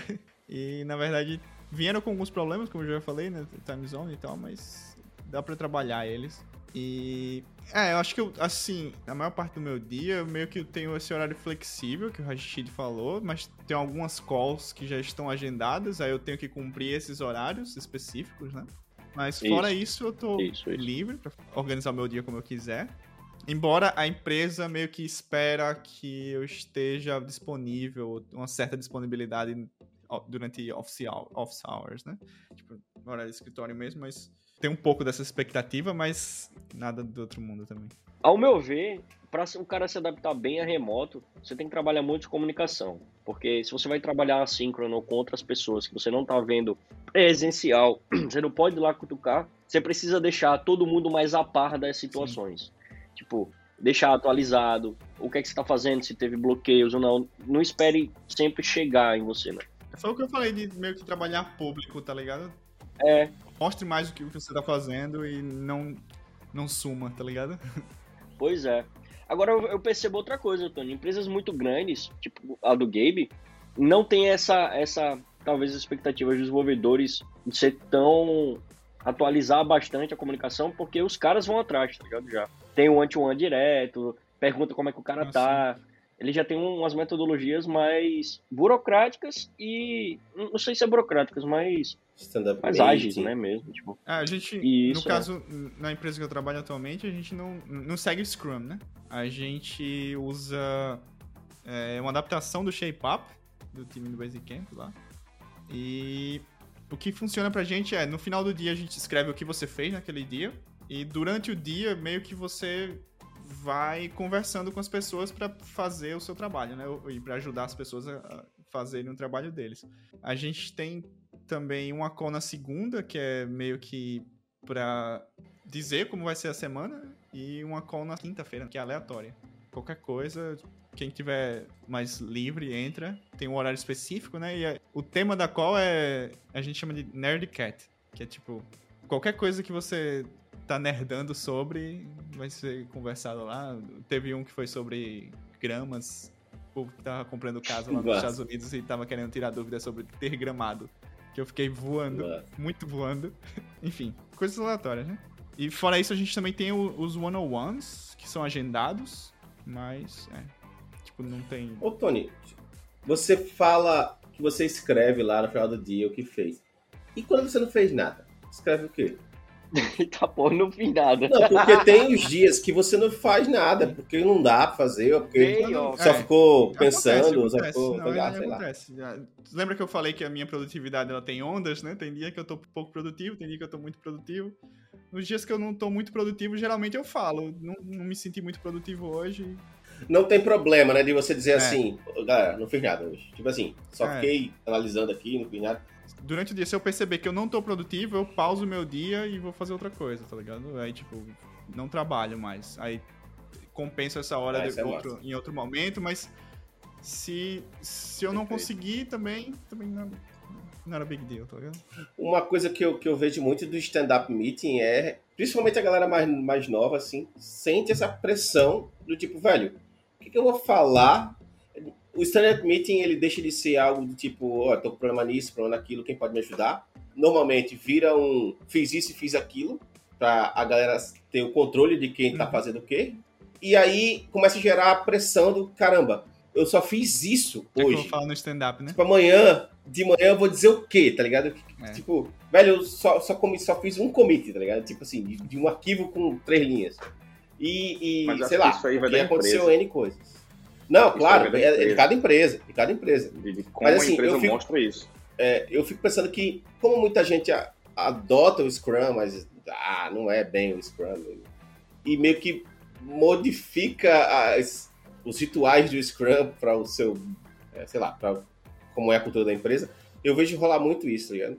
Tem uma parada aí massa, porque, tipo, a maioria desses processos, eles entram no nosso dia a dia pra resolver alguns problemas. O processo em si, eu não acho tão importante quanto, por exemplo, é, você introduz stand-up meetings para times que estão desorganizados, né? Que estão descoordenados. Aí você bota o stand-up meeting para você tentar alinhar o time. Uma vez que o time tá alinhado e fluindo, a stand-up meeting ainda é necessária? O que, é- que eu já vi acontecer algumas vezes é a galera, a galera tá get stuck, tá ligado? Você trava e espera pro stand-up meeting do próximo dia, tá ligado? Tipo, não, não espere. Se você tá tendo um problema, fala logo e resolve aí. Não precisa esperar pro stand-up, né? Acaba, acaba que essas cerimônias, elas vão, não sei, vão, vão se tornando mais Engessando, né? importantes elas do vão, que vão deveriam ser. o processo ao invés de É, a gente é, muito bom em, em colocar coisa no processo, mas em retirar coisas do processo que podem estar atrapalhando um time. Não, não vejo acontecer com tanta frequência. O ágil deixando de ser ágil na prática. Que é o que o Uncle Bob fala às vezes. É, então, a- o povo foca muito no processo, né? Mas não sei, eu não sei se é pra ter tanta, tanta ênfase no O, processo. o foda, sabe o que é foda? Que o ágil, ele é pessoas mais importantes Isso. do que processos, tá ligado? Tipo, e, a- e, e a galera vende o ágil como se fosse um conjunto de processos. E não tem framework pra trabalhar. É por isso que o Kent Beck ele é alucinado com a galera que fez o Scrum virar produto, tá ligado? Enfim, deixa eu falar a minha pequena história, né? É, a gente tava falando sobre como é que foi virar remoto. Há muitos anos atrás, eu era vendedor de instrumento musical. E tinha esse cliente que ele programava em PHP, o Tony, ele programava em PHP. E ele ia lá, quase Não todo mês eu. ele ia lá comprar cordas, comprava um instrumento, é, não era você. Ele ia comprar um instrumento. E aí eu comecei a fazer amizade com esse cara, porque assim, eu, eu já programava amadoramente, assim, né? E era o meu início, assim, de, de começar alguma coisa mais profissional, que foi quando eu me juntei com um amigo meu, a gente montou uma empresa para fazer um software específico para o governo. Mas aí eu conversava muito com esse cara, porque eu- quando o cara ia lá, eu queria sugar tudo que o cara sabia, mesmo sem, sem nem ter computador nem nada ali, tá ligado? E eu queria conversar com o cara para sugar tudo. Aí eu, numa das conversas eu perguntei a ele como é que é o dia a dia de trabalho dele. Aí ele disse, não, eu começo a trabalhar 9 horas da noite, ou é 10 horas da noite, e acabo 5 horas da manhã, eu acho, 4 horas da manhã. Porque ele trabalhava remotamente para uma empresa na Noruega, um lugar desse assim. Nossa, é muito. é- E ele, mas ele trabalhava no horário da empresa, o horário comercial da empresa ele trabalhava. Aí ele mostrou fotos do escritório dele, ele tinha uma casa com dois andares, aí segundo andar era só o escritório dele, tá? Ele tinha um vários monitores na época, velho, assim, imagina, acho que era 2002, 2003, sei lá. Swordfish, né? Velho, ele tinha vários monitores lá e tal. É, era um negócio assim absurdo. E eu fiquei com isso na minha cabeça, assim, velho. Eu quero trabalhar que nem esse cara, tá ligado? Tipo, Minha meta de vida era trabalhar que nem esse cara. Era eu ter um escritório, um computador massa, monitor massa, e eu trabalhar para o mundo inteiro, assim. E, e aí, beleza, comecei a, a desenvolver software, fui pra faculdade, sei o que, blá, blá, blá, blá. E aí, quando surgiu a oportunidade de trabalhar remoto, comecei a trabalhar remoto, eu só, só pensava nesse cara, porque na minha cabeça eu pensava, pô, consegui chegar aonde eu queria chegar, tipo, 15 anos atrás, sei lá, não, bem mais, até, que- enfim. E meio que deu uma sensação pra mim de, tipo, dever cumprido, tá ligado? Tipo, porra, eu, eu almejei uma parada eu esqueci essa parada durante um tempo, porque, tipo, não parecia ser possível, né? E eu esqueci dela, meio que assim. E quando surgiu a oportunidade, eu meio que veio à tona, assim, e, porra, massa. E, e aí, esse período de, de inicial, de trabalhar remoto, para mim foi como se fosse, tipo, virei o Nil, tá ligado? É, tem uma parada do. Tem uma frase que eu achei Eu massa, era que eu pô, esses dias, que era. Alguém falou, eu não realizei um sonho, eu tô vivendo ele, né? Eu disse, porra, realmente da hora. Esse período meu foi tipo assim, caralho, velho. Eu fiquei alucinado, assim, eu fiquei. É tipo o começo de namoro, né? Mas aí depois de um tempo, acho que uns, uns três anos eu nessa, bateu assim aquela. Eu comecei a sentir muita falta da época que eu trabalhava em escritório, que eu tinha a hora do cafezinho e eu já trabalhei como CTO ou como arquiteto de software, assim, onde eu, onde eu mais conversava com as pessoas e mais dialogava o dia inteiro e era debatendo, conversando o tempo todo, e aquele negócio mais ativo do que ficar sentado programando. E isso começou a bater e eu sentia muita falta mesmo. E uma das coisas que talvez que me ajudou foi ir para shopping, trabalhar com a galera, ou ir para um bar, um bar não, não, um café, trabalhar com a galera, isso me ajudou um pouco. Mas quando veio a pandemia e acabou isso, né, e a gente ficou trabalhando em casa, é como se o meu organismo, ele do nada ele aceitasse, velho, é massa fazer isso que está fazendo. E hoje eu me sinto muito bem trabalhando em casa aqui. E acho que teria que ser um convite bem legal. A galera toda indo para eu ir também, tá ligado? Para um lugar assim. Mas hoje eu, eu me sinto bem. E isso que o Rachid falou ressonou muito em mim, porque assim, eu tenho para mim que esse ciclo é meio comum para a maioria das pessoas, assim, de achar muito bom, sentir muita falta e, e aí chegar num platô, assim, do tipo, tá, tá massa. Não é como era no início, também não é como era no meio e tá bom do jeito que tá, tá ligado? Mas assim, eu percebo que não é todo mundo assim, né? Você e o Gabe aí, por exemplo, não sentiram isso, né? Talvez. Não diria que eu não senti. E Não, o meu, meu, na verdade, o meu lance foi, foi um pouco diferente. Quando eu comecei a trabalhar remoto, eu senti o baque. Então, de cara, eu fiquei mal, fiquei mal mesmo, assim, tipo, de, de ligar para um amigo meu que tinha ficado na minha posição quando eu saí. Tipo, Eu, eu, eu tava como líder iOS, saí, e outro cara que tava no time assumiu como líder, eu liguei para ele, bicho, eu vou voltar. Não dá, não dá. Ele, bicho, tá louco, a oportunidade de trabalhar para fora, remoto. Aproveite, velho. Você tá pensando emocionalmente aí, você não tá sendo 100% emocional, né? Você não tá sendo racional nem um pouco, bicho. Faz muito mais sentido você ficar aí onde você tá e só crescer, velho. O futuro é isso aí, você tá louco, você não tem que voltar atrás. Eu tava doido, não, não, velho, tá, tá errado, eu tô sozinho aqui, não tem ninguém. Eu tava decidido aí, inclusive, se estiver ouvindo aí, muito obrigado, Xande, pelo conselho de fique no remoto. É, e eu fiquei. Mas eu comecei a buscar mecanismos para suprir essa minha necessidade de ter contato com pessoas. Então eu, eu entrei num grupo de maracatu, que, para quem não sabe, é um grupo musical com mais de 100 pessoas tocando ao mesmo tempo tambores. Então, mais interação que isso é meio impossível.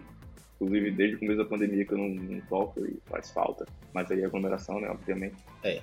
É, eu comecei a... Teve o lance do shopping, né, de encontrar com as pessoas e trabalhar junto. É, eu encontrei com o Tony em alguns Foi momentos específicos para tocar violão. E aí o Tony ficou feliz. Ô, cara, obrigado por conversar. Não, bicho, tá? Você que tá me ajudando, porque eu tô vendo pessoas aqui, tô interagindo. Depois que passou isso, eu me adaptei à, à rotina e eu quis explorar o máximo do remoto. Eu falei, bicho, se eu tô remoto, eu tenho que explorar, tenho que ir pro mundo.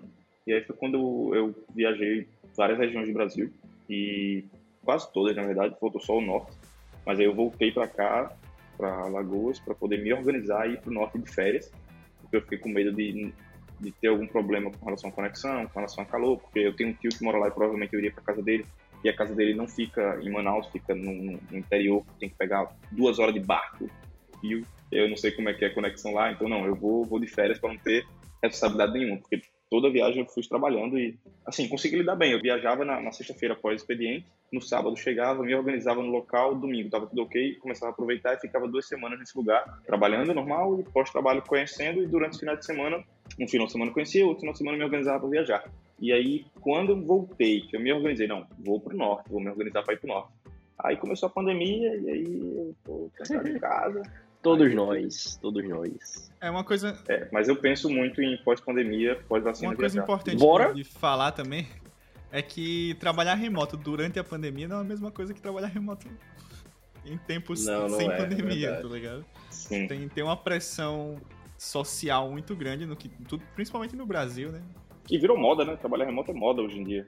É Não, hoje é que- necessário, né? hoje em Mas dia é muito é, para muitas empresas é necessário, muitas empresas não, não É queriam. verdade. adotar Moda foi isso. uma palavra forte. É, mas também, tipo, sei lá, tem, tem um peso muito grande por estar na pandemia, né? Tipo, tem muitas coisas acontecendo, familiares, conhecidos, enfim, tá perdendo familiares e conhecidos, tem, tem É uma, coisa que tem afetado, eu acho, todo mundo, né, psicologicamente, É. né? muita empresa não estava preparada para fazer essa transição do remoto e acaba que fica um, um remoto bem mais complexo, né? De, assim, de trabalhar. lá, É, é, olha, eu vou, vou dar um exemplo. Eu tenho um amigo meu que ele começou agora. Ele é gerente, né? Ele não é programador, tá? Ele é gerente. E ele transicionou desse, desse de um cargo de gerência presencial para um cargo de gerência remoto. E ele não fala que é difícil, tá? Mas eu sei que tem sido difícil para eles. Porque é muito difícil para uma pessoa que tá acostumado ali a tá, a, tá vendo as, as outras pessoas, os seus comandados, digamos assim, os seus a pessoa da, a galera da sua equipe ali trabalhando para transicionar para esse meio onde você não tá vendo mais ninguém, né? E às vezes o cara ele, ele trabalha como gerente, mas ele não, não fica ocupado o dia inteiro com coisas para fazer. E ele tira às vezes um pedaço do tempo para dar uma olhada em como, como a galera tá trabalhando, dar, dar uma visurada ou dar uma até uma ajudada para ajudar a galera e tal. E aí, quando transfere para esse lado remoto, esse, esse tempo ocioso que ele começa a ter, né? Porque é, não- não- não- talvez às vezes não tem trabalho para o dia inteiro. Não é todo dia que você tem trabalho para o dia inteiro. né? Às vezes você pode se planejar bem. e tal. E esse me- momento ocioso talvez seja ruim assim para a pessoa, porque ela pode começar a incomodar as outras pessoas, porque o costume dela era chegar e conversar com a galera, ou tratar com a galera, ou, ou até verificar como estava o andamento das coisas com o pessoal. E no remoto, talvez ele comece a fazer isso, só que isso incomoda no sentido de que te atrapalha, tá ligado? Atrapalha quem tá trabalhando, né? E eu acho que exige muito a mudança mental para esse cargo específico, tá ligado? Onde o cara ele tem que começar a transicionar entre uma gerência onde ele via as coisas acontecendo para uma gerência onde ele confia que as coisas estão acontecendo. E para mim, eu acho que é o mais difícil tanto para o cara que está trabalhando, para o programador, quanto para quem manda, né, ou quem é o cargo acima, é você conseguir fazer mostrar que você está trabalhando e o cara também fazer mostrar que ele confia em você, tá ligado? E aí onde esse negócio de comunicação é, bate muito forte, entendeu? Porque além da forma como se comunica, a quantidade de comunicação também né, é necessária, porque tem gente que se isola e fica, tipo, dois, três dias sem falar, tá ligado? Nada. E isso não pode acontecer num trabalho remoto, porque se você se isolar Verdade. dois, três dias, velho, você foi pro hospital, tá ligado? É, alguma coisa aconteceu, entendeu? Assim.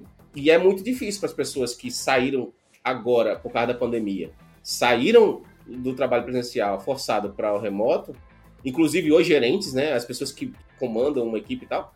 E, velho, tem que mudar drasticamente a forma como trabalha do dia pra noite, tá ligado? Então, é, concordo que deve ser muito difícil, assim, pra essa galera. Além da questão de você aprender a dosar o horário de trabalho, porque isso foi uma coisa que eu não sei para vocês, mas eu levei um certo tempo para não trabalhar demais nem trabalhar de menos, assim, trabalhar o que eu tenho que trabalhar. Porque no primeiro momento eu trabalhei demais. Eu comecei a fazer muita hora excedente do que eu deveria. E aí eu comecei a, pô, peraí, eu tô trabalhando demais. Eu vim aqui, eu tenho que controlar meu tempo. Aí eu comecei a controlar meu tempo e comecei a, ah não, peraí, não tô pensando direito, vou andar uma volta de bicicleta, vou, vou fazer não sei o que, vou, vou para poder relaxar a cabeça e voltar a trabalhar. E às vezes eu acabava fazendo o contrário, eita, poxa, hoje eu trabalhei muito pouco, mas é porque eu estava estressado. Não, mas eu não tenho que me apoiar no que eu estava estressado, não importa eu estava estressado, eu tenho que trabalhar. E aí aos poucos você vai, né, adequando. Eu só vim começar a fazer minhas viagens, que eu falei, depois que eu já estava habituado a entender meu horário de trabalho e a fazer com que as entregas sejam na hora certa, assim não necessariamente ter oito horas martelado, até porque é impossível para o nosso trabalho você ter oito horas martelado de produção todo dia, como a gente já falou anteriormente. Né? Então, o meu preparamento para começar a viajar, para começar a me organizar para viajar foi esse, foi me colocar alinhado com a expectativa que é colocada em mim, de entregas e de, de, de o que tem que ser feito, para poder ir para outros ambientes, para poder me adaptar a ambientes diferentes. Eu, eu vou encaixar a pergunta que eu ia fazer lá no início. né?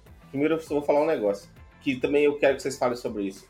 Eu tive esse problema durante dois anos. No primeiro ano, eu trabalhei muito para tipo entender tudo que a empresa tinha, porque eu meio que tinha esse problema de, velho, se a galera achar que eu não tô trabalhando, entendeu? No segundo ano, eu tinha consciência de que eu fazia isso e eu queria mudar e eu não conseguia. Então, tipo, eu trabalhava e eu, e eu mesmo ficava, não, mas, velho, você tá trabalhando demais comigo mesmo. Porém, eu continuava. E, assim, em algum momento, entre o fim do segundo ano e o começo do terceiro ano na empresa, eu dei um basta, assim. Eu botei um horário fixo de horas de trabalho que eu trabalho. E aí isso ajudou. E aí, com o tempo, eu fui relaxando isso porque eu comecei a achar um, um meio termo. Assim. E aí, hoje, eu não tenho um horário específico para começar a trabalhar ou para acabar de trabalhar. Eu, às vezes, eu paro de trabalhar entre duas horas da tarde e quatro e volto a trabalhar às cinco. Às vezes, eu faço de 8 às 12, de, de 1 às 5. Eu, eu não, não tenho horário fixo. Mas eu sinto que eu não trabalho muito mais do que eu trabalharia se eu estivesse no escritório. Vocês têm um trabalho fixo e rotineiro, no sentido assim, eu trabalho dessa hora até essa hora todos os dias, ou vocês, ah, na segunda eu trabalho começa essa hora, na terça eu começo outro, outro horário, tem dia que eu trabalho só de tarde até de noite, tem dia que eu trabalho só... Vocês aproveitam essa flexibilidade do trabalho remoto ou sempre é de 8 às 12, de 2 às 6, como se estivesse no escritório? Depende muito. Na, na, pandemia foi uma coisa que mudou bastante. Antes da pandemia eu estava muito alinhadozinho de tipo, ah, 8 às 12, 1 às 5. Ou às vezes é, ajustando essas horas, mas sempre blocos definidos de 4, 3 horas. Muito bem definido, muito bem organizado, porque eu levei tempo para conseguir me organizar com isso. Mas depois que começou a pandemia, é, muita coisa, metade da minha rotina foi embora, porque metade da minha rotina eu sempre estava em contato com alguém para suprir essa minha necessidade de, de, de, estar só. Então, quando começou a pandemia, eu meio que reaprendi a me organizar, né? E hoje eu tenho um horário bem flexível, assim, focado mais nas entregas. Eu vou conversando com o meu time durante a semana, vendo como é que tá minhas entregas. Por exemplo, teve dia semana passada que deu três horas da tarde e parei. Mas também eu fui direto, eu só parei para almoçar de meio-dia, aí meio-dia e meia voltei, porque tinha uma call rápida, e fiquei até três horas da tarde e parei, porque, ah não, hoje eu tô, tô bem, acho que eu produzi bastante, e, e, eu vou me avaliando comigo e com tato de quem está trabalhando comigo. Eu vou tentar entender, ó, eu tô aqui nessa parte, tal, o que, que você acha disso aqui? E aí eu vou, vamos conversando e, e deixando claro, é, é, o que o Tony falou, de tipo, eu gosto muito desse work in progress, de ficar dando push, de ficar comentando, de deixar claro para todo mundo o que eu estou fazendo quando eu estou fazendo. Tanto que quando eu não estou, as pessoas sabem que eu não estou porque eu não estou subindo nada, não estou falando nada com ninguém. Então, isso me ajudou muito a gerir meu tempo. Então, hoje eu não tenho muito tempo fixo, assim, de tipo, ah, não, vou martelar três horas, vou martelar quatro horas. Mas, geralmente, eu tento trabalhar o máximo que eu puder de manhã. Porque de manhã eu sou muito mais produtivo, então a minha manhã é um horário que vai ser fechado para eu trabalhar. É muito raro eu parar para fazer algum compromisso de manhã, porque de manhã eu gosto de ser produtivo. Isso é a opção, assim, é o que eu faço hoje, né? No meu caso, eu tento ao máximo fazer de 9 às 5, mas. É, oh, horário americano, né? Me manter. É, não, não, tem, não sou muito bom em me manter. Mas direto ou parando para almoço? Não, não pô, eu paro para almoço. Para para almoço. Eu tiro uma hora de almoço e compenso depois, tá ligado? Aí. É, às vezes eu não tô conseguindo focar, aí eu assisto uma palestra, aí tipo, compenso depois o horário, tá ligado? Aí, tipo, às vezes também eu não, eu não dormi bem, aí eu estendo um pouquinho pela manhã, tá ligado? Depende muito do dia também. Se tiver compromisso pela manhã, tem que cumprir. Mas fora isso, eu, eu tento ao máximo cumprir o horário, mas ainda, ainda assim, às vezes eu tomo algumas pausas durante o dia que acabo saindo do trabalho 8, 9. Acontece. Nossa, é, aconteceu uma vez de um cara que trabalha comigo ele falar, ó, hoje eu não tô bem, eu vou tirar um cochilo. Acontece. Aí três horas depois ele voltou, galera, acordei. E voltou. Lá na minha empresa é muito comum alguém sair no meio do dia, assim, pra dizer que vai pegar uma massagem. Aí eu disse, poxa, cultura americana é diferente. Pô, Tem dia que você trabalha, assim, e, e, e quatro horas da tarde você diz, galera, eu vou parar, mais tarde eu volto, e aí você não volta. Só volta no outro dia. Tá Nossa, tipo, isso acontecia. Acontece. Você voltou mais tarde, né? É, é, é mais tarde. o que é o outro dia, se não mais é, tarde? Eles vão estar pra isso, né? Cara, eu, eu sempre tentei trabalhar 8 horas, mas não, obviamente, codando 8 horas. Eu sempre tentei cronometrar isso. Sendo que hoje, há um tempo já, eu troquei horas trabalhadas por pomodoros feitos. Então, eu tenho em mente que eu preciso fazer 14 pomodoros por dia. 14 blocos de 25. Resumindo aí o, o, o meu processo Pomodoro, né? Bloco de 25, tira 5 de folga, de 3 a 5 minutos de, de descanso. A cada 4 pomodoros, ou seja, a cada, a cada 4 blocos de pomodoros, você tira um descanso entre 15 a 30 minutos. Então, se você somar isso aí, esses 14 pomodoros com os descansos mentais, acaba dando as 8 horas, tá ligado? Então, quais são os meus processos? Pô, eu todo dia inicio continuando o planejamento que eu fiz no dia anterior, validando o que realmente precisa ser feito no dia, as mensagens que foram deixadas assíncronas, tudo que eu preciso é, deixar claro, esclarecer e tudo. Aí eu gasto uma média de um pomodoro para isso. Gasto um outro pomodoro no final do dia, rever como é que foi meu dia, falar é, feedbacks que eu preciso dar, planejar o próximo dia o que é que eu preciso fazer, se, quais reuniões vão ter e etc. Por request, um a dois pomodoros ou mais, dependendo da necessidade, mas sempre eu deixo uma quantidade específica também para review. Tasks que eu tenho que fazer, tasks complexas, preciso trabalhar em duas, três tasks no dia, divide a quantidade de pomodoros entre eles. Depois que eu divido isso, eu começo a separar, beleza. Eu vou tentar fechar um ciclo de quatro pomodoros para quais tasks dessa, né? Para planejamento, PR review e início de alguma feature. E eu vou montando. Então, o meu dia, acaba, pô, acordei cedo, 5 da manhã, quero começar a trabalhar 6 e meia, 7 horas. Beleza, se eu estou disposto a 7 horas, começa lá, vou fechando os meus ciclos. Às vezes eu fico até uma hora, duas horas, pauso para almoço, depois volto. E, tipo, o meu dia fica muito flexível, porque eu sei só os pomodoros que eu preciso fazer, tá ligado? Eu não preciso, pô, eu paguei 4 horas, e agora quantas horas faltam? Falta 15 minutos, 20 minutos. Não, fecho os ciclos de pomodoros. E aí, eu tento fazer isso, se você começa um Pomodoro, termine. Se você começou um ciclo de 25, você fez 10 minutos e foi interrompido de alguma forma que você não consegue voltar, não foi um interrompimento de 10 segundos, 15 segundos, eu reseto o Pomodoro e faço ele de novo, tá ligado? Isso, isso é, faz parte da técnica também. Então, para mim, velho, tá suprindo muito, tá me deixando muito mais tranquilo, tá me deixando produtivo no sentido, eu me sinto produtivo, eu acredito que eu estou entregando melhor para a empresa, é, eu não fico perdido nos tempos, perdido no sentido de não fiz nada hoje, eu preciso dar uma pausa. Daí, você só precisa voltar e concluir os pomodoros que faltam, tá ligado? É, eu tô querendo falar uma coisa, mas não, não tá saindo como eu quero, mas é tipo, a referência de tempo de realizar as suas atividades no dia, tempo e esforço ali, não precisam ser contabilizados em horas mesmo. Do tipo, saber quantas horas eu estou gastando para cada coisa, ou eu preciso estar ali só para consumir as horas finais, e etc, e etc, tá ligado? É. Mas quando você troca horas por bloco de Pomodoro, você troca horas por hora. Não. Não necessariamente. Se você fizer a conversão, sim.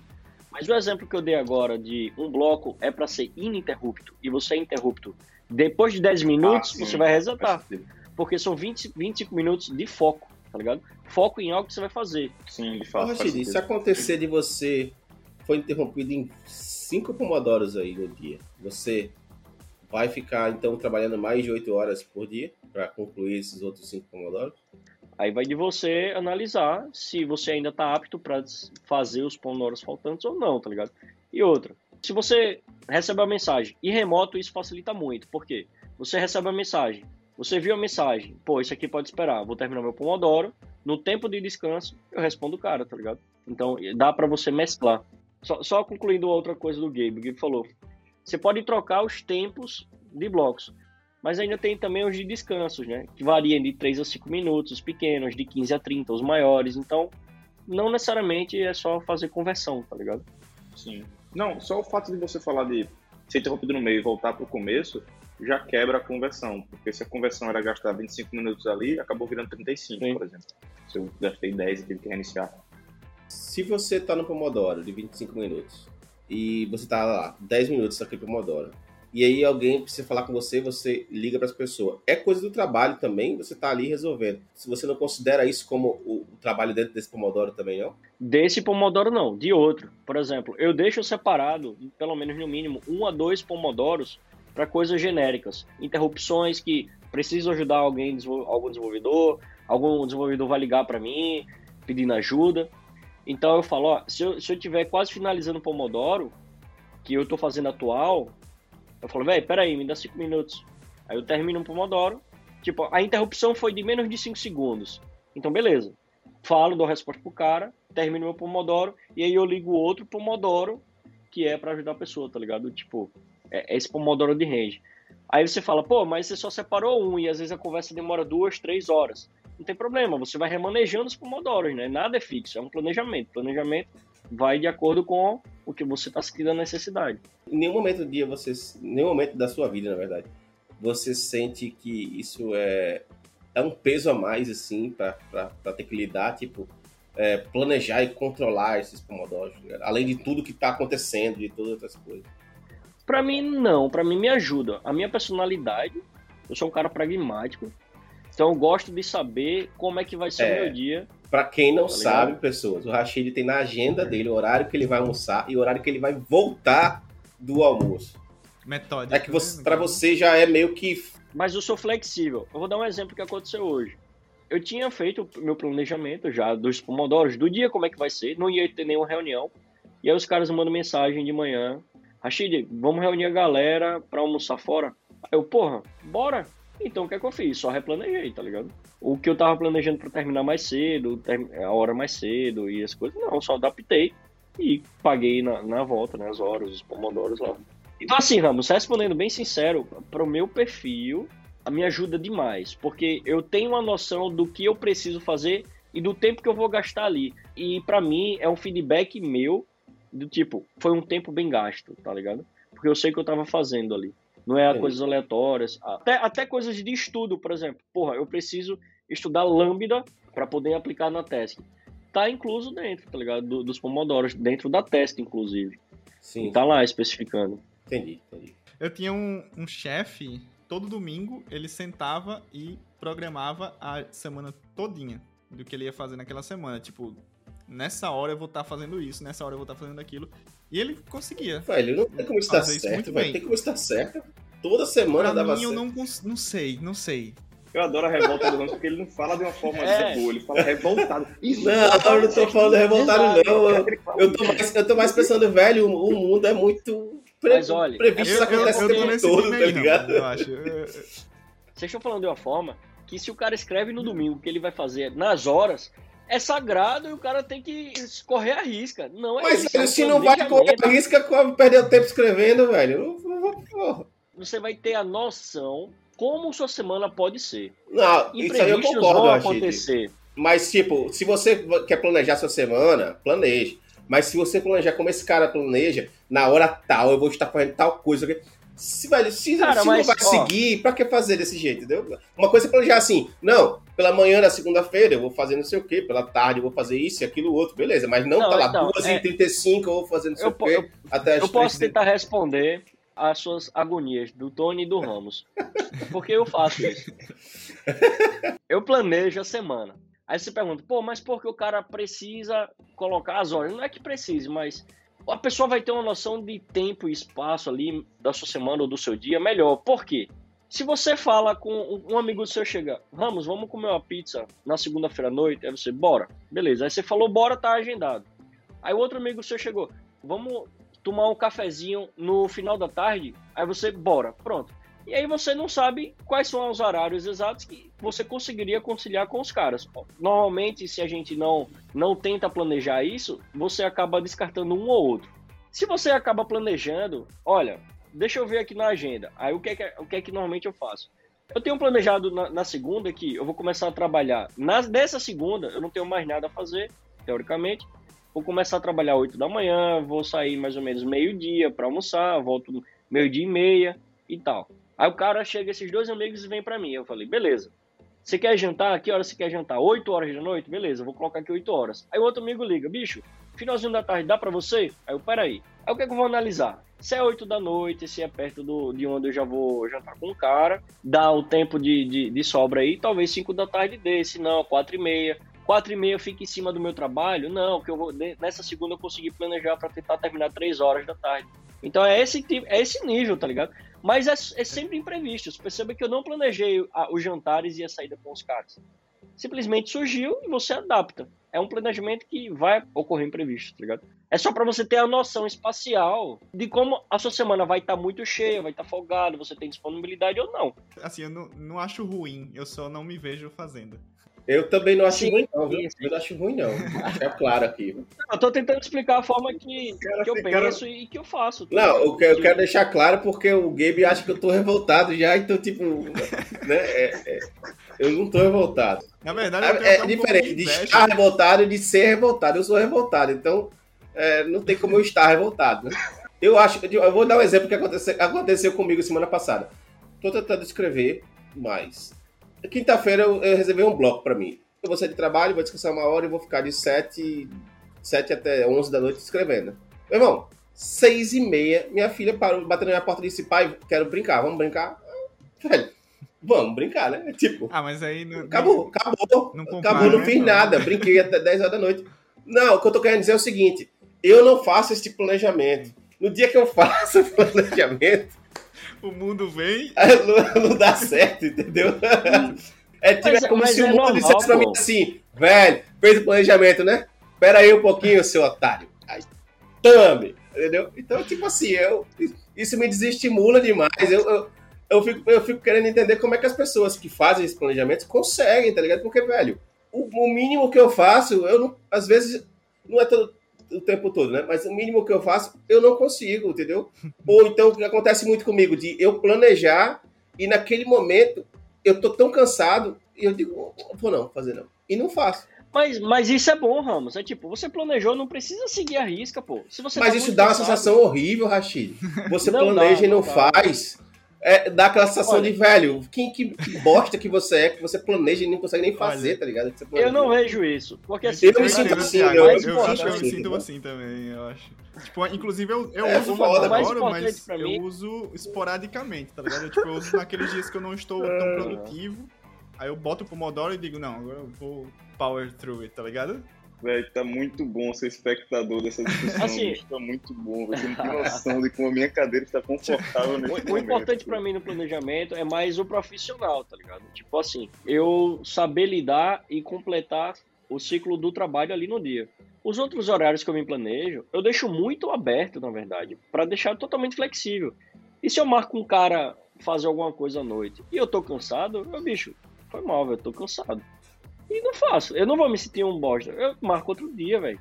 Tá ligado? Não é algo Mas urgente, aí, não é algo. sendo advogado do diabo, aqui em favor do Rashid, você tem dedo, Ramos? Não, tem não, tem não. Não, tem não, tem não. Não tem nenhum ritual tipo, periódico, Tem. assim, o, martelado? o weekly e o back-end meeting. O weekly dia de quinta Ah, e o back-end é. meeting de sexta. Só. Porque assim, eu digo por mim mesmo, na minha agenda de trabalho eu tenho as reuniões pré-definidas e tenho o resto do tempo. A obrigação que eu tenho que cumprir na empresa é estar presente nessas reuniões. A obrigação, assim, de fato, porque eu poderia muito bem ser esse tipo de pessoa que some e aparece dois dias com as coisas prontas, mas eu tenho que estar obrigatoriamente nessas reuniões. Então, isso meio que me força um pouco a ficar na linha do Rashid. Tipo, ah, eu tenho essas reuniões planejadas, então se eu quiser marcar qualquer outra coisa, tem que ser em horários que não sejam relacionados a essas reuniões. Ou em, em gaps que eu consiga estar apto na hora da reunião. Então, querendo ou não, isso meio que me força um pouco a, a- a ter esse planejamento, entre aspas, assim. Porque não é bem um planejamento, porque não foi escolha minha planejar, é, é meio que compulsório, é meio que faz parte do meu dia a dia, né, do trabalho. É um planejamento, Essas pô. e É, vezes- é- são reuniões planejadas já, na verdade. Não, Planejadas barra em esse tipo, de, né? esse tipo de planejamento eu acho que é até mais tranquilo, mas até isso, Gabe, na empresa não é obrigado você estar na reunião, entendeu? Porque assim, é tipo assim, ah, não, é, também, se você tiver imprevisto, é, você pode entendeu? faltar. Ontem eu faltei para levar tipo, acontece do cara dizer, velho, eu, falei, não ó, vou Vou levar ela no médico e o cara tchau. Acontece de a gente dizer, não, não vai estar na reunião. E na reunião de sexta-feira, é mais ainda, porque é a reunião da gente, né? Do pessoal do back-end. Tem, tem gente do back-end que raramente está, tá ligado? Na reunião. Mas assim, esse planejamento é, é até, é até tranquilo. Isso eu faço bastante, entendeu? É aquele do calendário, do tipo, ó, tem que gravar o podcast dia tal, hora, hora tal. Isso aí você coloca. Tem, ó, vou gravar um vídeo pro YouTube tal hora, do dia tal. O que você fala mais que, que não acontece é quando você faz isso Eu não consigo fazer como mesmo. o Rashid Não- faz, por exemplo, entendeu? E o que acontece pra mim, acho mim, um pra mim, isso é minha opinião, é, é- é como, acho que é exatamente como a gente falou. Funciona pra ele porque ele, ele tem uma forma de fazer as coisas, assim, é da personalidade da pessoa também. Pra mim é como se fosse um overhead, é como se botasse assim, mais uma coisa pra você fazer, entendeu?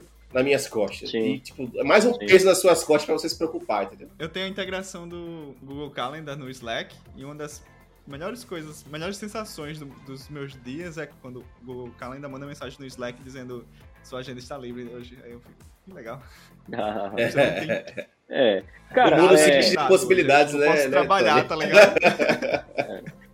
Eu posso trabalhar. Mas, mas assim, esse tipo de, de planejamento realmente tem que ter- tomar cuidado, porque se você quiser planejar tudo, hora e tudo da sua vida que você vai fazer, não só coisa de trabalho, eu concordo com você, Ramos. Isso vai sobrecarregar você. Você vai ficar com nóia na cabeça. Por exemplo, pô, eu quero jogar Dota à noite, então eu vou jogar de 7 às 9. Bicho, não faz isso. Você só deixa o tempo livre, como o Tony falou, velho. Coisas de trabalho ou reuniões com os amigos importantes, planeja, porque é importante ali pra você. Mas coisas aleatórias, jogar uma bola, ou só fazer qualquer outra coisa, jogar um Dota, só deixa o tempo livre, não marca nada, tá ligado? Você sabe que o seu, o seu dia importante acabou no último, no último horário de planejamento importante, tá ligado? E o resto você não, não precisa planejar, não precisa planejar sempre. Realmente tem que tomar cuidado. Eu faço isso, tá ligado? Eu planejo coisas importantes. A minha semana é com coisas importantes. Não, não exatamente tudo. E as coisas que aparecem, eu só adapto, adapto. Eu só acho um pouco difícil se eu tivesse. Não é o caso, mas se eu tivesse que planejar, por exemplo, eu trabalhar duas horas nessa feature, três horas naquela. Eu não sei se o desenvolvedor aí não consigo estimar bem. Entendi. Não, pô, mas, mas olha, isso não é pra estimar se você vai entregar no dia, não, tá ligado? Por exemplo, eu tenho uma task que eu demoro a semana inteira pra fazer. Mas eu separo, tipo, se eu sei que é uma task que eu estou trabalhando com muito foco, eu vou colocar 5, 6 pomodoros pra ela por dia. Os outros pomodoros é pra fazer outras coisas da empresa também. Sim, entendi. Tipo, correção de bug e tal. Não é que vai concluir, Não é o pra terminar a task. investir nessa. Hum, exatamente, velho. Exatamente. Interessante. Porque aí eu eu não preciso estimar a conclusão da parada. Eu só preciso estimar quantas horas eu quero focar no dia pra ela, só isso. Eu não, eu não uso o Pomodoro como você usa. Eu uso, eu uso o Pomodoro mais como uma ferramenta do tipo, velho, se concentre, porra, tá ligado? Tipo, você tá muito desconcentrado, tá ligado? Liga um Pomodoro pra poder ver se você concentra, entendeu? É tipo, quando eu não consigo me concentrar mesmo, quando aquele negócio, tipo, digita um pouco de linha de código, para pra pensar um pouco, aí acaba caindo no YouTube. Aí se perde lá e volta, entendeu? Quando eu percebo que eu estou fazendo isso, aí eu ligo pro Pomodoro. Porque, Eu tipo, assim é realmente, velho, para de, de ficar acessando esses sites aí, entendeu? Uma coisa que eu comecei a ter muito costume e, e aí eu parei, porque eu vi que estava me prejudicando, foi é, ficar vendo live do Twitch de gente programando enquanto programava. Tu escutava o cara codando, aí tu eita, colocou isso no código também, né? Tipo assim. É tipo assim, É o meta entretenimento. eu né? queria, eu, na minha cabeça, eu acho que eu queria ter a sensação de estar no escritório e aí eu botava um cara trabalhando pra ficar meio que vendo alguém trabalhando enquanto eu trabalhava, entendeu? Sim, posso crer. Mas isso me prejudicou porque eu comecei a ver uns caras que faziam as coisas interessantes. E aí eu comecei a ficar vendo o que os caras estavam fazendo e meio que interagindo ali. E aí eu meio que parei de ver porque alguns dias eu perdi um- um- umas horas assim fazendo isso. E aí como é que eu me sentia culpado, aí eu acabava, tava- acabava trabalhando até mais tarde, acabava ficando mais cansado. Aí eu parei com isso.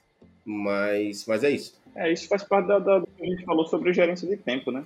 De você gerir o seu tempo útil Exato. trabalhando.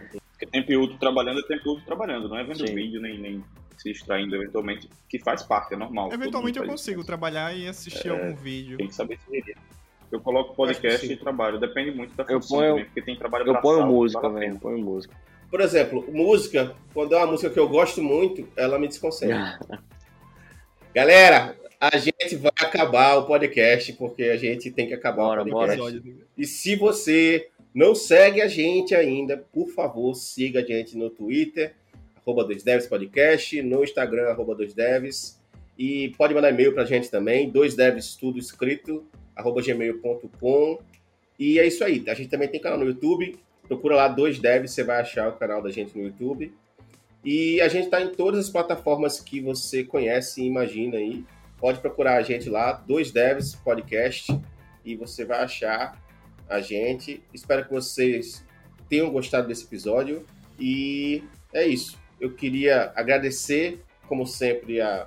Primeiro, o Rashid, que está sempre aqui comigo, nunca me deixa na mão. Valeu, galera. Valeu, Ramos. O grande Gabe e o grande Tony. Bom, Galera, é foi um prazer inenarrável estar com vocês. Tony, muito obrigado. Gabe, muito obrigado. Brent, é nóis, parceiraço. Muito obrigado, Silvio. Valeu, galera. Falou!